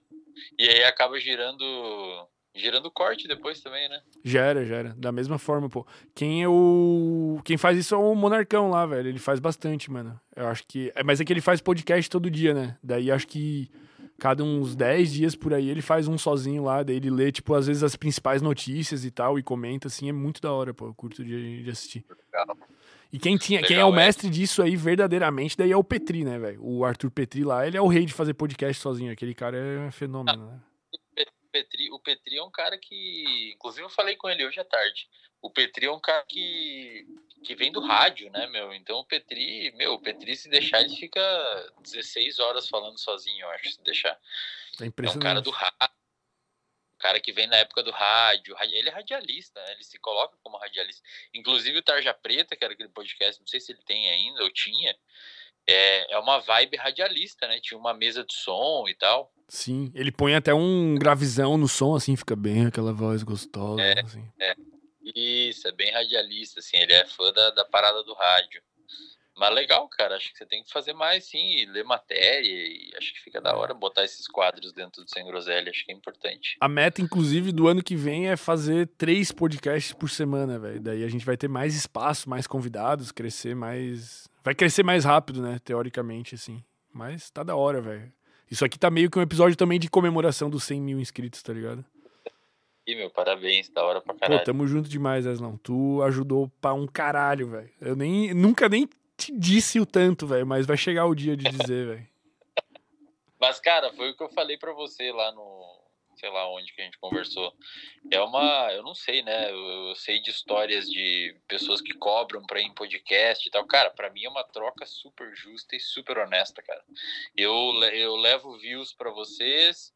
Vocês fazem um monte de cortes que trazem views e alcance pra mim, que eventualmente converte em seguidor e eu consigo prospectar paciente e prospectar aluno de curso e pessoas que acabam conhecendo meu trabalho. Então não tem sentido nenhum cobrar para ir em podcast, cara. É uma mídia que as pessoas oferecem pra gente acabar se divulgando. Pô, você vai cobrar para em podcast. Se você for cobrar para em podcast, significa que você não tem conteúdo suficiente para você agradar a audiência e conseguir pegar audiência para você. Exato. Tem Entendeu? gente, inclusive, que oferece também pra pagar pra vir, cara. E a gente recusa da mesma forma, velho. Porque. Se o cara tem que Porque pagar aí- pra vir, ele não é interessante o suficiente pra ele vir, tá É, ligado? E eu acho que perde a. Perde a. Porque aí você coloca dinheiro no meio e você começa a criar um. Um quase que um senso de dever. Tipo, pô, o cara me pagou, tenho que mostrar e não, não fazer. Eu não posso fazer essa pergunta aqui porque ele me pagou e talvez essa pergunta magoe ou exija, ou aperte ele e faça com que ele tenha que fazer um raciocínio um pouco mais complexo. E aí e você acaba modulando a sua forma de se comportar na entrevista porque o cara te pagou. Pô, aí você vira um empregado da Exato. pessoa, né, meu? Isso até foi uma pergunta ali que fizeram antes, tipo assim, se alguma vez eu percebi alguma coisa, tipo, errado e não quis discordar. Isso é uma coisa que com o nosso crescimento, nosso amadurecimento, a gente conseguiu se libertar, velho, também, porque tipo, cara, no começo é foda, tipo, vamos supor que eu tô no episódio 1 com 100 inscritos e tu tu não tem como negar, né? Porque tu trabalha em cima da ciência, mas vem um cara aqui e fala que sei lá, mano, que tem fadas verdes em cima da mesa, tá ligado? E eu sei que não existem fadas verdes por causa de um argumento científico. Se o cara é muito maior que tu, é, é meio estranho discordar, velho. Só que hoje em dia não tem mais limite, velho. Se vier aqui qualquer um, o Muzi não vai falar besteira, velho. Mas se vier alguém aqui falar besteira, eu tô aqui pra, pro circo pegar fogo mesmo, pô. Foda-se. Eu acho que o, o, o Sem Groselha, com o tempo, como a gente é amigo, né, e vive mais próximo aqui, o cara acaba ficando mais perto do, do- dos acontecimentos. É, o Sem Groselha, acho que com o tempo, ele, ele foi adquirindo essa função dentro do, do, dos, dos mundos dos podcasts, né, de você ter uma um lugar com mais liberdade, um lugar com mais é, espaço para que se converse sobre temas que talvez fossem polêmicos demais em outros meios de comunicação. Então, é, eu acho que acho que todo convidado que acabar indo aí, meu, vai saber que existe uma vibe assim. Tanto é que muitas pessoas que você convida não vão, né? Porque talvez saibam que, que, que o bicho pega. E tem muita Político. gente que, na verdade, a maioria dos, dos que vem aqui é, falam que é completamente diferente, tá ligado? Tipo, que é outra vibe. Pra mim, pra mim, velho, ó, pra mim, você e o Petri. O Petri em primeiro, cara. Desculpa aí, mas o Petri em primeiro foi o melhor. Ele é muito O melhor bom. Eu, eu concordo, cara, eu concordo. Cara, eu acho que segundo foi você, meu, de verdade mesmo. Caralho. Não velho. sei se pela admiração, por o cara ser brother e tal. Mas bem que a primeira vez que eu fui aí, a gente nem se conhecia, né? É, mas e Foi foi da hora. boa também. É que. Mas o Petri é foda. Eu não sei se o. Talvez a galera que tá assistindo isso daqui, é, ou o corte que você vai fazer com a thumb escrita, qual foi o melhor host que entrevistou Wesley, é, talvez vocês. A galera não entenda, mas é que o, o Petri ele tem uma parada que a gente chama de escutativa. Ele presta muita atenção no que você tá falando, cara. Chega a ser um negócio assim intimidador, sabe? Ele pre... eu, hoje em dia eu não acompanho muito mais os podcasts que ele anda fazendo, assim, mas eu lembro que na época eu acompanhava mais, quando eu tinha tempo de fazer essas coisas. É... Ele era, ele prestava muita atenção, cara. Você Sim. também faz muito isso. Tipo, você, você, você faz uma pergunta que, você, que, que a pessoa, só quem tava prestando atenção poderia fazer aquela pergunta. Saca? Sim. Isso, cara, eu vou te dizer que isso eu até senti que, que é um pouco melhor agora sozinho, velho. Tipo, isso aí eu já era um pouco assim, né? Prestava bastante atenção, ainda presto. Mas agora sozinho, cara, propicia ainda mais, velho. Se cria uma atmosfera diferente, velho. Tá ligado? Ah, com certeza. Acho que por isso que ele faz sozinho, né, meu? Deve ser por isso, inclusive. Sim. Mas eu não sei se você, como host, talvez tenha uma visão do outro lado, percebem isso no- nos. Vocês devem analisar, né? Um host de podcast deve analisar outro host de podcast. Sim. Não sei se você tem essa noção do. O cara tem uma parada de Sim, cara, não, eu sempre achei, velho, o Petri o melhor, tá ligado? Tipo, o- o- a profundidade com que ele consegue chegar nos assuntos, tipo, é, é surreal, tá ligado? O cara vai num podcast, tipo, sei lá, vai o Muse no Flow, mas vai o Muse no Petri e o Petri consegue conduzir ele pra outro lugar, assim, muito mais profundo e muito mais inesperado, velho. O Petri é foda, velho. Legal, legal pra caramba. Ô, brigadão, É. Wesley. Brigadão aí pela moral, velho. Caralho, hein? Ah, meu, dá um salve pra vocês aí. Eu vi que você tava rolando ali sozinho. Falei, ah, vou ligar pra ele encher o saco. Pô, tava jantando aqui.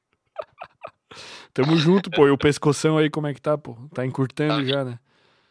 Tô, parece que passou uma patrola por, tra- por cima de mim no treino de dois ontem. A gente foi à academia, cara, e era feriado ontem, né? E aí eu e o Cris, a gente foi com a. Pô, inclusive tinha que falar com ele pra ele ir aí, meu, trocar uma ideia com vocês. Porra, dá pra fazer, velho. Dá pra fazer sim. Aí ele. A gente foi à academia e a gente abriu a academia num horário que não. Que não, não, não tinha um aluno, né? Então treinou só eu e ele, cara. Pensa na gritaria. Parecia uma funilaria. Parecia uma funilaria, tá ligado? Pá! Ah, eu vi os vídeos, pô. pá! Caralho, velho. Vocês são uns malucos do caralho, mano. Tem que. Tem Então que... valeu, meu.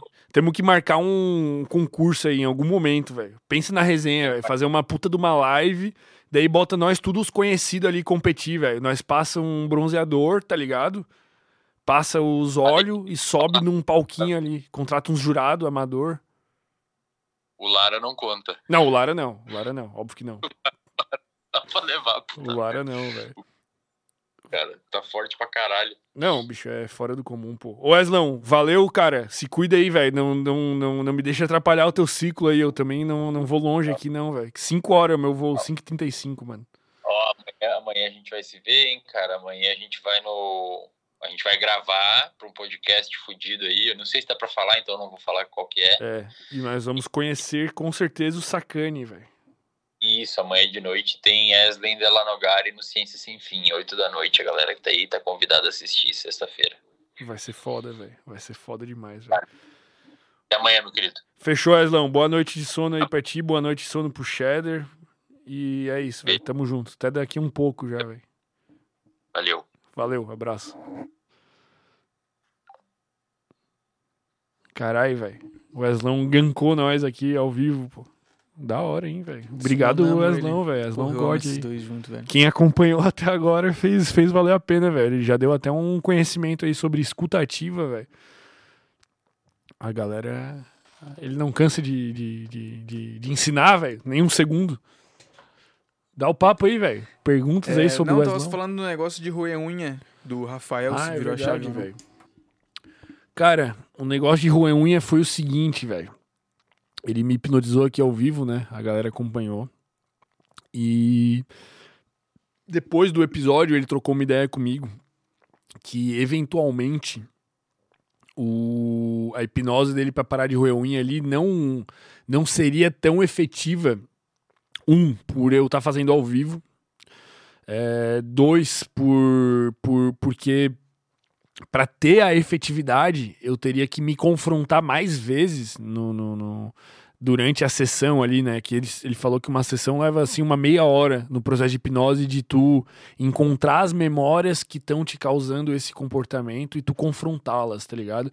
Então, logo depois, tipo, no, no, no, no, no, no Whats ali, ele falou, cara, então, vai me contando sobre tuas unhas, eventualmente pode ser que tu volte a roer, porque assim, assim, tu tem que confrontar mais, e me disponibilizo a fazer mais uma sessão contigo e tal. E, cara, o que, que mudou pra mim, velho? Eu não sei se é meio com um efeito placebo, velho, mas toda vez que eu vou roer a unha, eu lembro dessa porra, velho. Aí eu não roo, cara. Só que um outro dia aí, cara, que foi no sábado passado, retrasado, no domingo, velho, que teve o. Aí o Falenzão tava jogando, velho. Era jogo classificatório da, da do, do, time aí que eu curto, Falenzão, que eu sou muito fã, velho. E aí tava um jogo muito sinistro que me levou a roer as unhas. Então elas estão um pouquinho ruídas, velho. Então. Mas eu vou fazer uma sessão é, nova, eu acredito que semana que vem ali com o, com o Rafael. Porque eu não fiz antes, porque ele foi para um retiro que ele ficava 12 dias sem celular e 12 dias sem falar nenhuma palavra, velho. O cara é meio doido, velho. Foi num retiro de meditação e o caralho a quatro que as pessoas ficam sem falar e sem mexer no celular, velho. Talvez isso seja um bom jeito de se autoconhecer, né? E descobrir sua lenda pessoal, descobrir o que tu gosta, o que tu não gosta. Mas enfim, é, voltei a roer as unhas, não sei. Desde que ele veio aqui eu ruí, ruí uma vez. Mas mudou.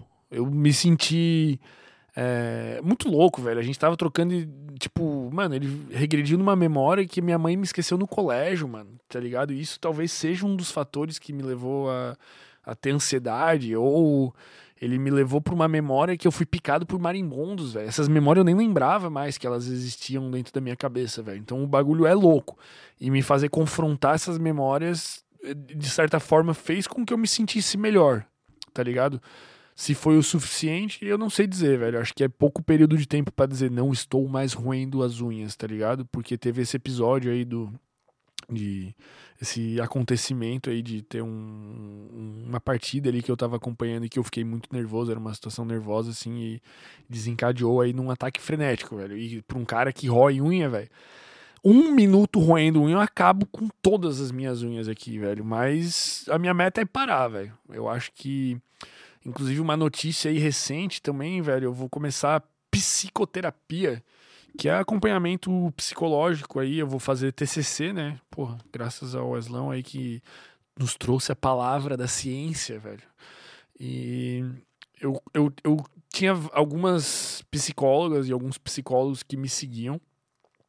E eu tinha alguns pré-requisitos para escolher quem seria o meu psicólogo ou minha psicóloga. O o pré-requisito número um era ser do RD. Tipo, cara, não tem como não ser um psicólogo de dentro do RD que conhece o conteúdo do Wesley, porque eventualmente acontece de eu, de eu ir conversar com algum psicólogo ou psicóloga que não conhece o conteúdo do Wesley, tipo, quando eu me percebo, eu tô dando uma aula de neurociência pra, pra pessoa e a pessoa tá, tipo, anos luz atrás, velho. Com todo respeito aí aos psicólogos, mas, tipo, cara, tem que saber neurociência, velho. Nós estamos em 2022, ano da eleição e da tecnologia. Elon Musk tá construindo um foguete, velho. Não tem como. E. E daí, eu, e daí o primeiro requisito era ser do RD. O segundo é, requisito era ter feito o NEC, que é o curso mais fodão lá do, do, do Wesley e tal, que é. custava uns mil e poucos reais, mas, tipo isso é um conhecimento do caralho? É um conhecimento do caralho, mas isso também mostra que a pessoa, tipo, realmente estuda aquilo ali, tá dedicada, tá ligado? Aquilo ali. E o terceiro pré-requisito era ser uma pessoa que me passasse autoridade visualmente, tá ligado? E muito profissionalismo. Porque eu sou uma pessoa muito comunicativa e muito fácil de tu fazer uma amizade comigo. E eu não, que, não quero um psicólogo ou uma psicóloga que se torne muito meu amigo. Eu quero uma pessoa que me dê umas duras, velho. Eu quero uma pessoa que olhe e fala, cara, isso que tu tá fazendo aqui tá um caralho de errado, velho. Tu não pode fazer isso, velho, senão tu vai foder tua cabeça, tá ligado? Eu quero uma pessoa que seja braba, tá ligado? E aí, dentro dessas características, eu fui peneirando ali as possibilidades dos dos psicólogos ali que, que eu via, que seguiam Wesley, comentavam nas coisas dele e tal, e achei uma psicóloga lá. Eu não vou divulgar o nome dela ainda, porque eu não sei se ela quer ser divulgada, e eu vou começar com ela na semana que vem, velho. E ela tem cara de braba, de que vai me botar na linha, assim, não que seja obrigação dela me botar na linha, mas de que ela não vai ter. Ela cumpre todos os requisitos, mas principalmente de tipo, de que ela, ela passa um profissionalismo e uma autoridade de que ela não vai me deixar, tipo, ser o amiguinho dela e tal. Que ela vai falar, cara, tu não pode fazer isso, velho. Tu não pode fazer aquilo, velho. Tu tem que fazer isso, estratégias, assim. ela, tipo, super desenrolada, super inteligente e tal. Cara, eu sou chato para escolher coisa, velho. Eu acho que eu escolhi uma boa psicóloga. Semana que vem aí descobriremos, velho. E depois, se ela permitir, eu trago é, o feedback aí, faço até um acompanhamento aí por stories, falar como é que tem sido as sessões e tal.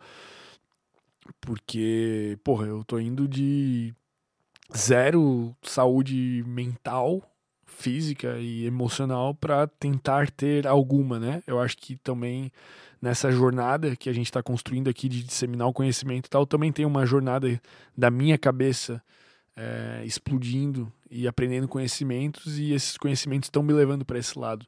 Então acho que é um caminho importante. Pô, eu me descobri TDAH, eu me Estou é, me medicando, estou buscando agora psicoterapia, estou em busca de meter um shape inexplicável. Tipo, porra, nós estamos buscando saúde física, mental, emocional, conhecimento e ir pra frente, velho, ir pra, pra batalha, pra guerra e depois ir pensando ainda em, em meio a tudo isso, pensar o propósito disso tudo ainda, velho, porque essa discussão também tá em aberto. Para que tudo isso? Para perpetuar a espécie? Só para isso? Próxima pergunta. É, o William, ele perguntou se mudou muitas coisas na sua vida depois que descobriu o TDAH. Cara, mudou tudo, velho. Porque, mano, eu, eu, eu era o cara que eu já tinha. Quando eu era pequeno, velho, minha mãe já. Alguma vez já tinham dito que eu tinha hiperatividade, o caralho a quatro, mas não foi levado pra frente com tratamento e tal.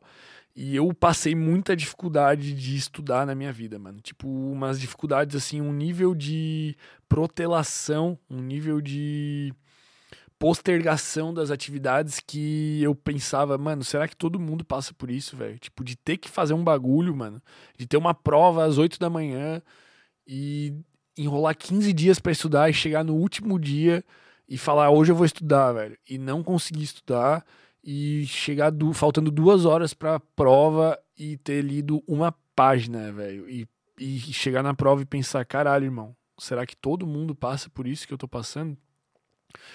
E daí eu comecei a conhecer, a conversar as paradas do, do, do TH, TDAH e tal. E eu fui pensando, cara, mas todo mundo deve pensar que é isso, velho. Todo mundo fala que é TDAH. Todo mundo, pai. Eu pensei, pô, eu tô nesse todo mundo, mano. Eu tô nesse todo mundo que pensa, velho. Eu tô nesse todo mundo. Só que, mano, eu sou muito H, velho. Eu sou muito agitado, mano. Quem já me viu aí num, num rolê, mano, eu converso com seis pessoas ao mesmo tempo e saio girando, eu pareço Tasmania numa festa, velho. E. E a minha mente vai, velho, por lugares loucos e o desvio de atenção é pleno. Então, tipo, essa minha dinâmica cerebral tão louca, velho, tipo, é anormal. Eu entro nos 5% ali, que eu acredito que, que seja, não lembro se é 5 ou 3% do TDAH de fato.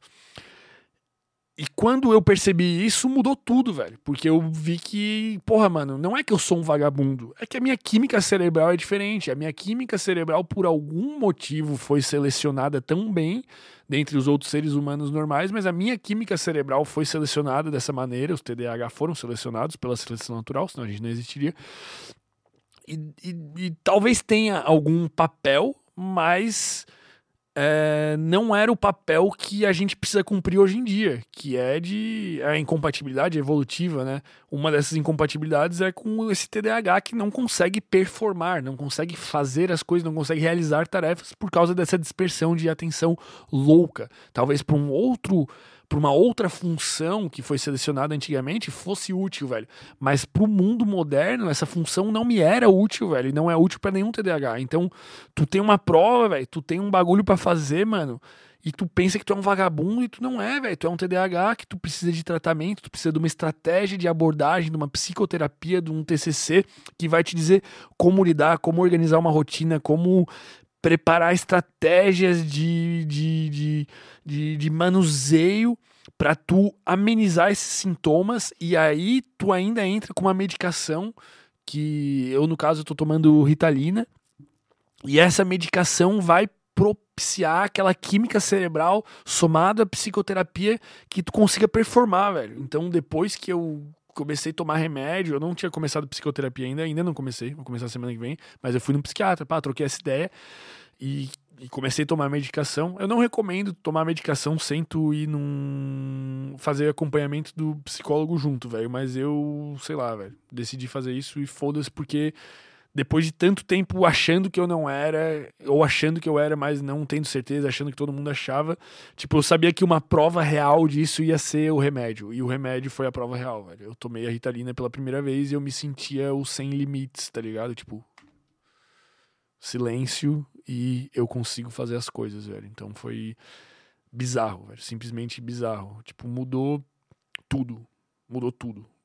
Eu recomendo psicoterapia e psiquiatra se for necessário para todo mundo, velho. Tipo, se conheça, descubra o que você tem, por que você não está conseguindo performar o tanto que você consegue performar e busque o tratamento e, velho, meu Deus do céu, cara. Vale todo o dinheiro do mundo, cara. Se tu tem dinheiro guardado, foda-se a tua reserva de emergência, velho. O Lara vai me matar. Mas, velho, pega esse dinheiro e vai num psicólogo e num psiquiatra. TCCzinha, abordagem científica comprovada.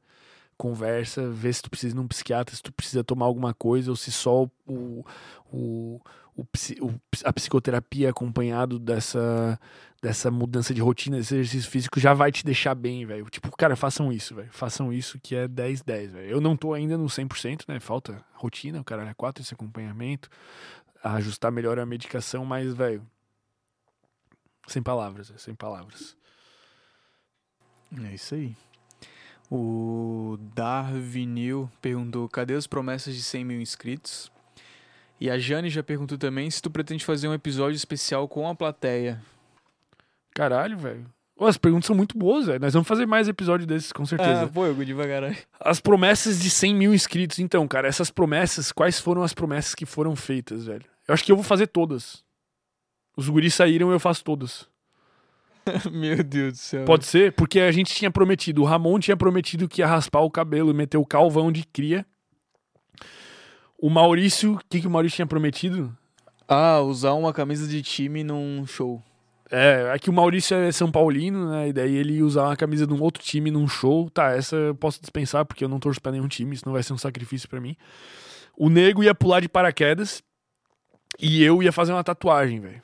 E vai acontecer, velho. Eu posso fazer a promessa deles, velho, já que eles saíram fora aí. Tatuagem com certeza eu vou fazer. Eu vou fazer aquele cérebro do Sem Groselha, que é o símbolo do nosso Clubs que é um cérebro explodindo groselha, assim, eu vou tatuar e digo mais, eu vou tatuar aqui ao vivo, velho. Eu vou trazer alguma é, algum tatuador muito pica, velho, que seja tipo referência, é, pelo menos regional aqui de Florianópolis, de Santa Catarina ou de São Paulo, Rio.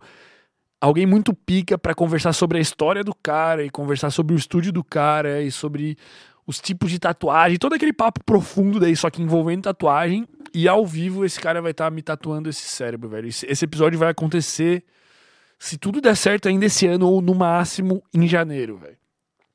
Segunda promessa aí que seria o pular de paraquedas, velho. Eu já pulei.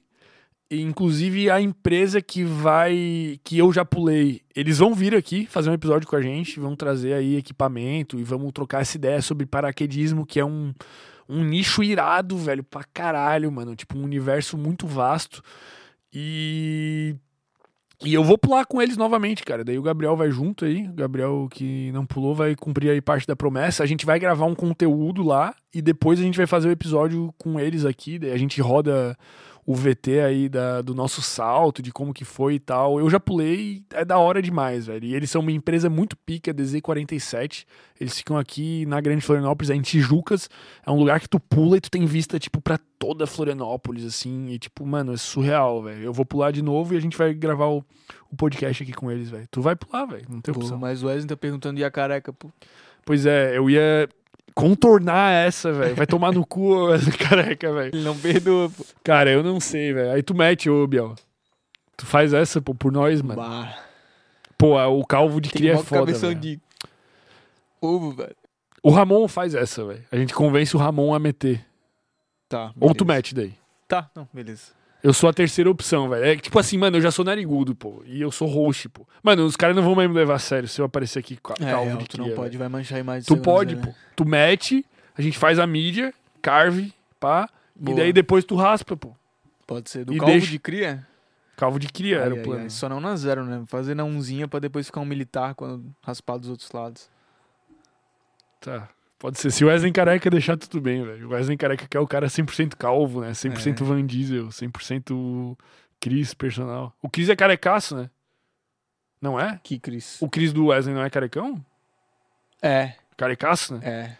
Os caras é bombado é careca. montanha. É, que Deus. se eu fosse bombado, eu metia careca, pô, tá ligado? Que o cara é careca. Porra, bombado. The Rock. Todo, todos os bombados que conheço são careca. pô. O The Bombado Rock. pica, tá Não, ligado? pô. Calma A lá. maioria. Muzi não é careca, velho. Mas o tá Muzi já meteu a careca. É, real. É que o, o cara bombado, ele pode meter a careca, tá ligado? O cara bombado pode fazer qualquer coisa, cara. Porque quem Pode. fala é o shape. O shape Exatamente. fala, velho. Dos episódios com a plateia. Não responde esse. Episódios com a plateia, velho. Cara, tá nos nossos planos aí pro ano que vem fazer eventos, cara. E nesses eventos teremos tanto aí é, palestras temáticas, tá ligado? Dos diferentes assuntos que a gente já trouxe aqui, tipo de neurociência, psicologia, e fazer tipo um puta de um evento com os convidados. E também tá nos planos fazer eventos com plateia, velho. Tipo, a gente fazer um sem groselha num teatro. Sei lá, pegar um teatro em São Paulo, a gente vende ingresso, leva o Wesley e o Muzi e faz um episódio ali ao vivo e uma interação com a plateia e a galera, velho. Tá nos planos, cara. Tá, no, tá dentro dos meus sonhos aí, dos planos do. do, do- tá dentro do, do God's Plan aí, do, do Sem Groselha, velho. É, acredito que ano que vem seja possível fazer isso, velho. Uma possibilidade boa. Já emendando com Boa pergunta, hein? Muito obrigado. Ano que vem, o que que tu diz sobre os artigos, os itens e o futuro do Sem Groselha? Caralho. Essa pergunta é tua?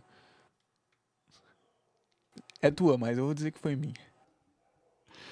É, cara, é, tem algumas coisas que eram coisas que a gente já sonha desde o começo em fazer aqui pra vocês e e não foram possíveis por falta de tempo, de gestão, de, de capacidade técnica, laboral, humana e vão a gente vai conseguir é, concretizar concretizá-las aí ainda esse ano e algumas aí só pro ano que vem. É, em relação a artigos, cara.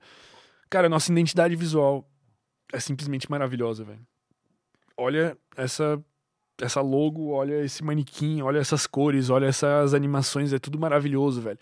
A gente recebe muitos pedidos de pessoas que querem vestir o sem groselha, tá ligado? Que querem, porra, usar as paradas e mostrar que são parte dessas pessoas que pensam diferente, dessas pessoas que que que estão um pouco fora da bolha, que se olham de fora, que questionam as coisas e se identificam com a marca e acham bonito.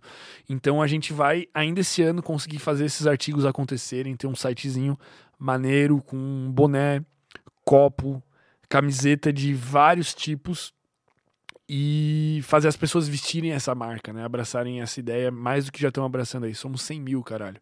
E dentro das ideias de artigos, cara, estão também os as linhas de cada artigo, cara. Então a gente pensa em lançar camisetas icônicas, cara. Um negócio super bem feito. Vocês sabem tudo que a gente faz, a gente faz no capricho, super bem feito.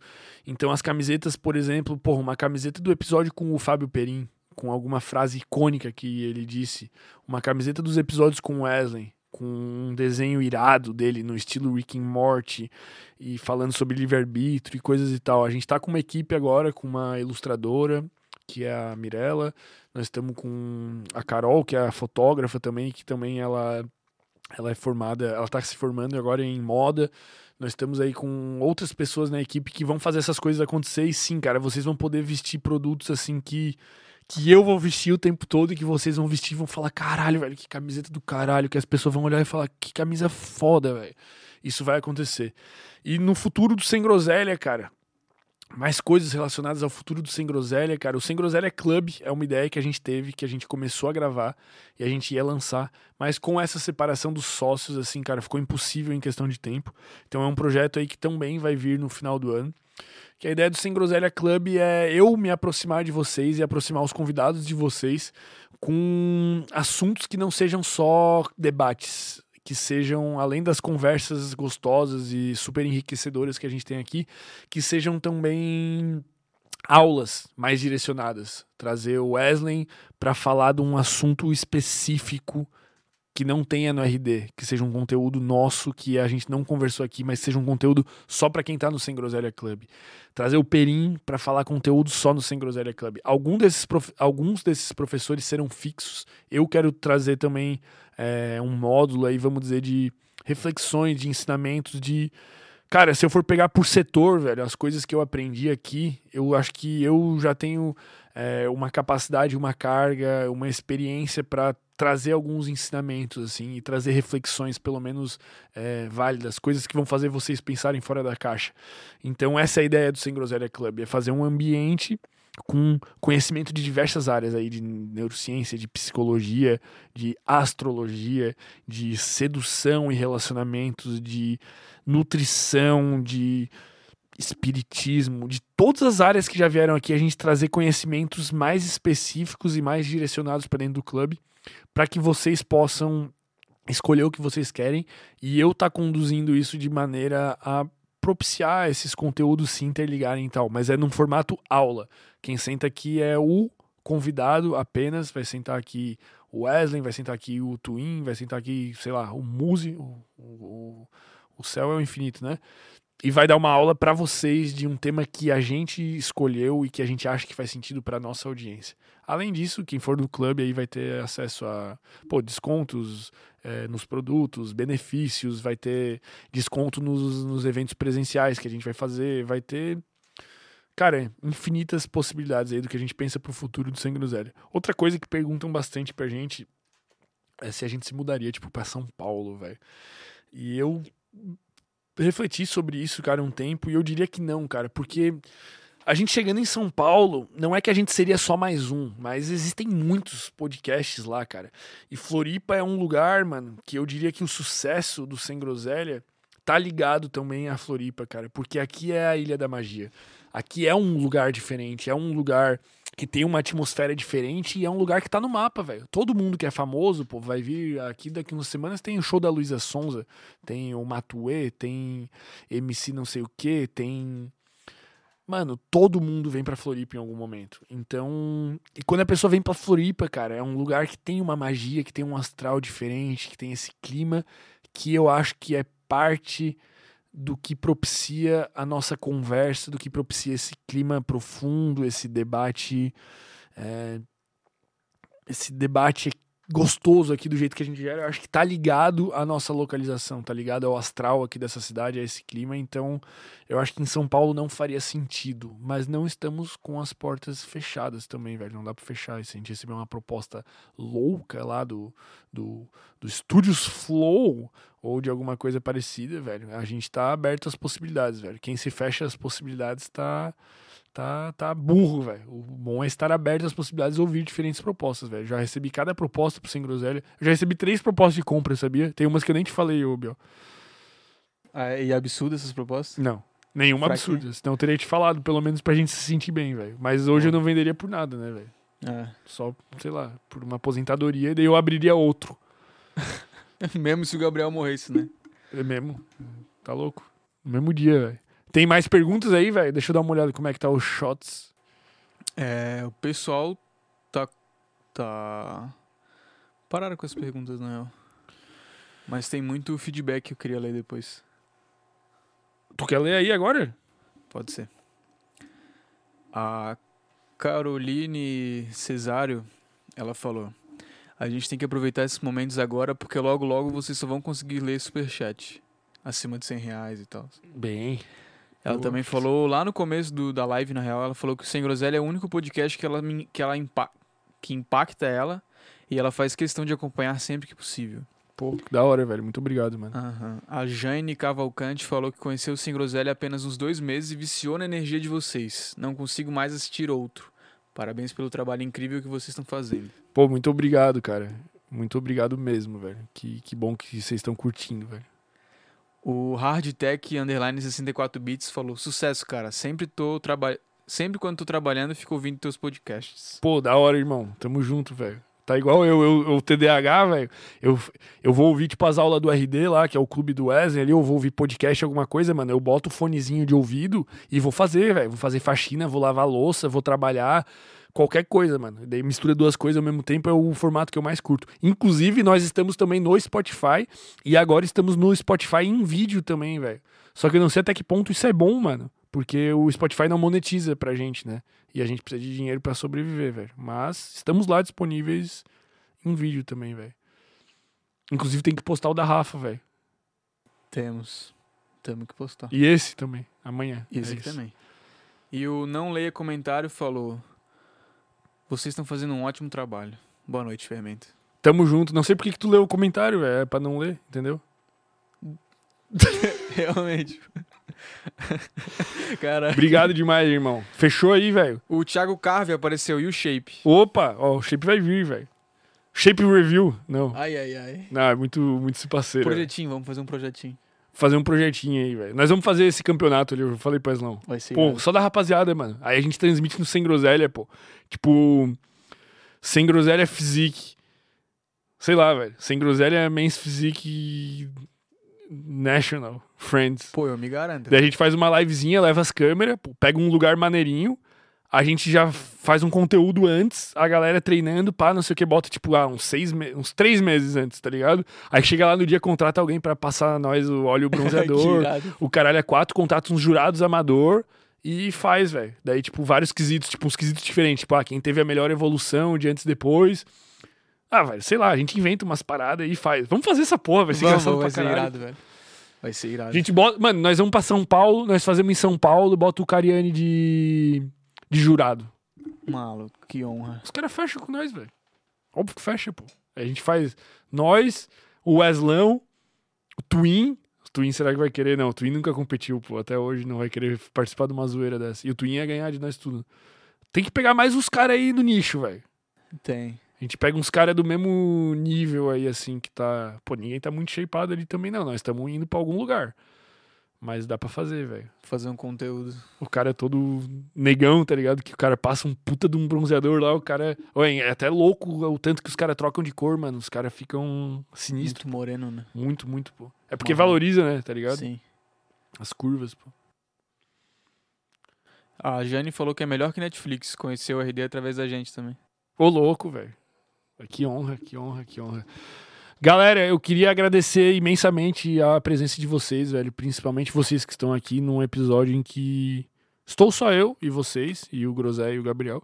Mas sem um convidado, sem um tema específico. É, tô aqui pra conversar com vocês, pra me conectar com vocês, pra matar a curiosidade de vocês, pra vocês saberem o que, que a gente planeja, qual é a nossa missão, pra onde que a gente vai. E a gente tá indo todo mundo junto, velho. Cento e poucas mil pessoas aí. E a gente vai, tá ligado? Eu sei pra onde, vocês sabem pra onde agora. Então, muito obrigado pela audiência de vocês. É, Isso aqui pode ser clichê, todo mundo usa essa frase, mas é só o começo, velho. É, As empresas demoram uns dois anos pra começar a dar certo. A gente tá aqui há um ano e meio aí, quase dois.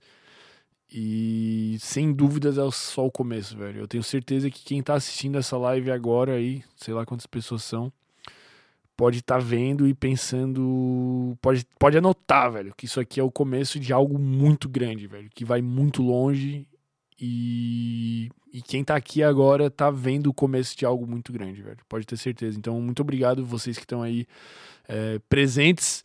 Estaremos de volta aí na segunda-feira com. Vamos revelar a agenda aqui da próxima semana, pô. Vamos. Segunda-feira é o Tuts, é um amigo meu aí, velho. É o O cara. do podcast?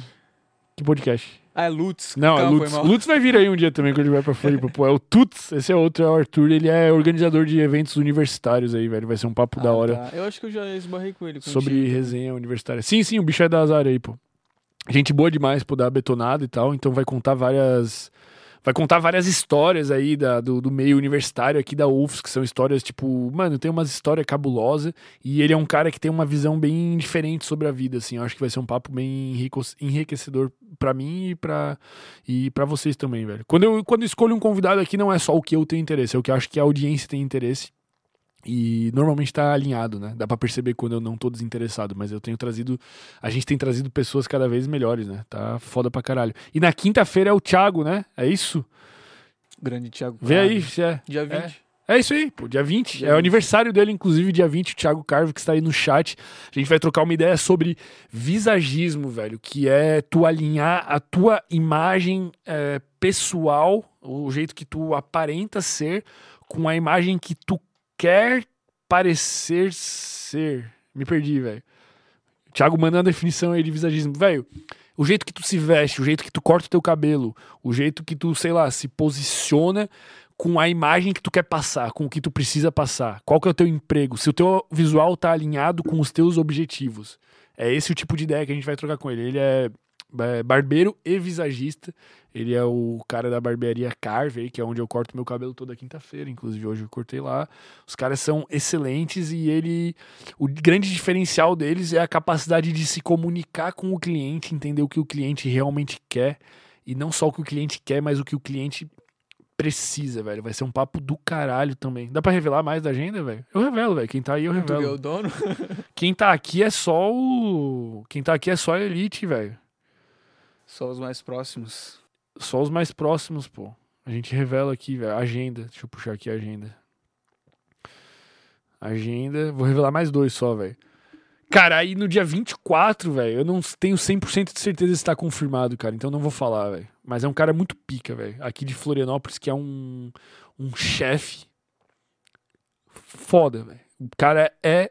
Mano, ele- ele- acho que as melhores comidas que eu já comi na vida foi no, no restaurante dele. Ah, velho. chefe de cozinha. chefe de cozinha, pô. O jeito que tu falou chefe me deu um. Não, não, Chefe pô. de- O cara, o cara realmente é diferenciado e é um cara que trabalha no YouTube. Ele tem, acho que uns 900 mil inscritos num canal de receita e tal, assim, mas. Bicho é pica, velho. Só que não tá 100% confirmado. E depois disso, velho, aí é uma bomba, pô. Aí é a Natália Gudaiol, velho. Que é uma psicóloga muito pica, velho. Ela vem de Sampa diretamente pra cá pra gravar com a gente. E eu já tô ansioso por esse episódio, porque eu sei que vai ser um episódio do caralho. Não que eu não esteja por todos os outros, ó. Tem um monte aqui, velho. Ó, ó, ó. Dá pra ver, não dá pra ver. Mas vai ser do caralho. Rapaziada, muito obrigado aí quem acompanhou a gente. É, quem aqui não segue a gente no Instagram, siga. Tem o meu Instagram aqui, tem o Instagram também do Sem Groselha, onde a gente sempre posta as agendas e tal. E Inscrevam-se também no nosso canal de cortes aí, que tá com 77 mil inscritos. E obrigado pela moral de acompanharem a gente. É, faremos mais episódios assim como esse. Eu curti pra caralho. Espero que vocês também tenham gostado.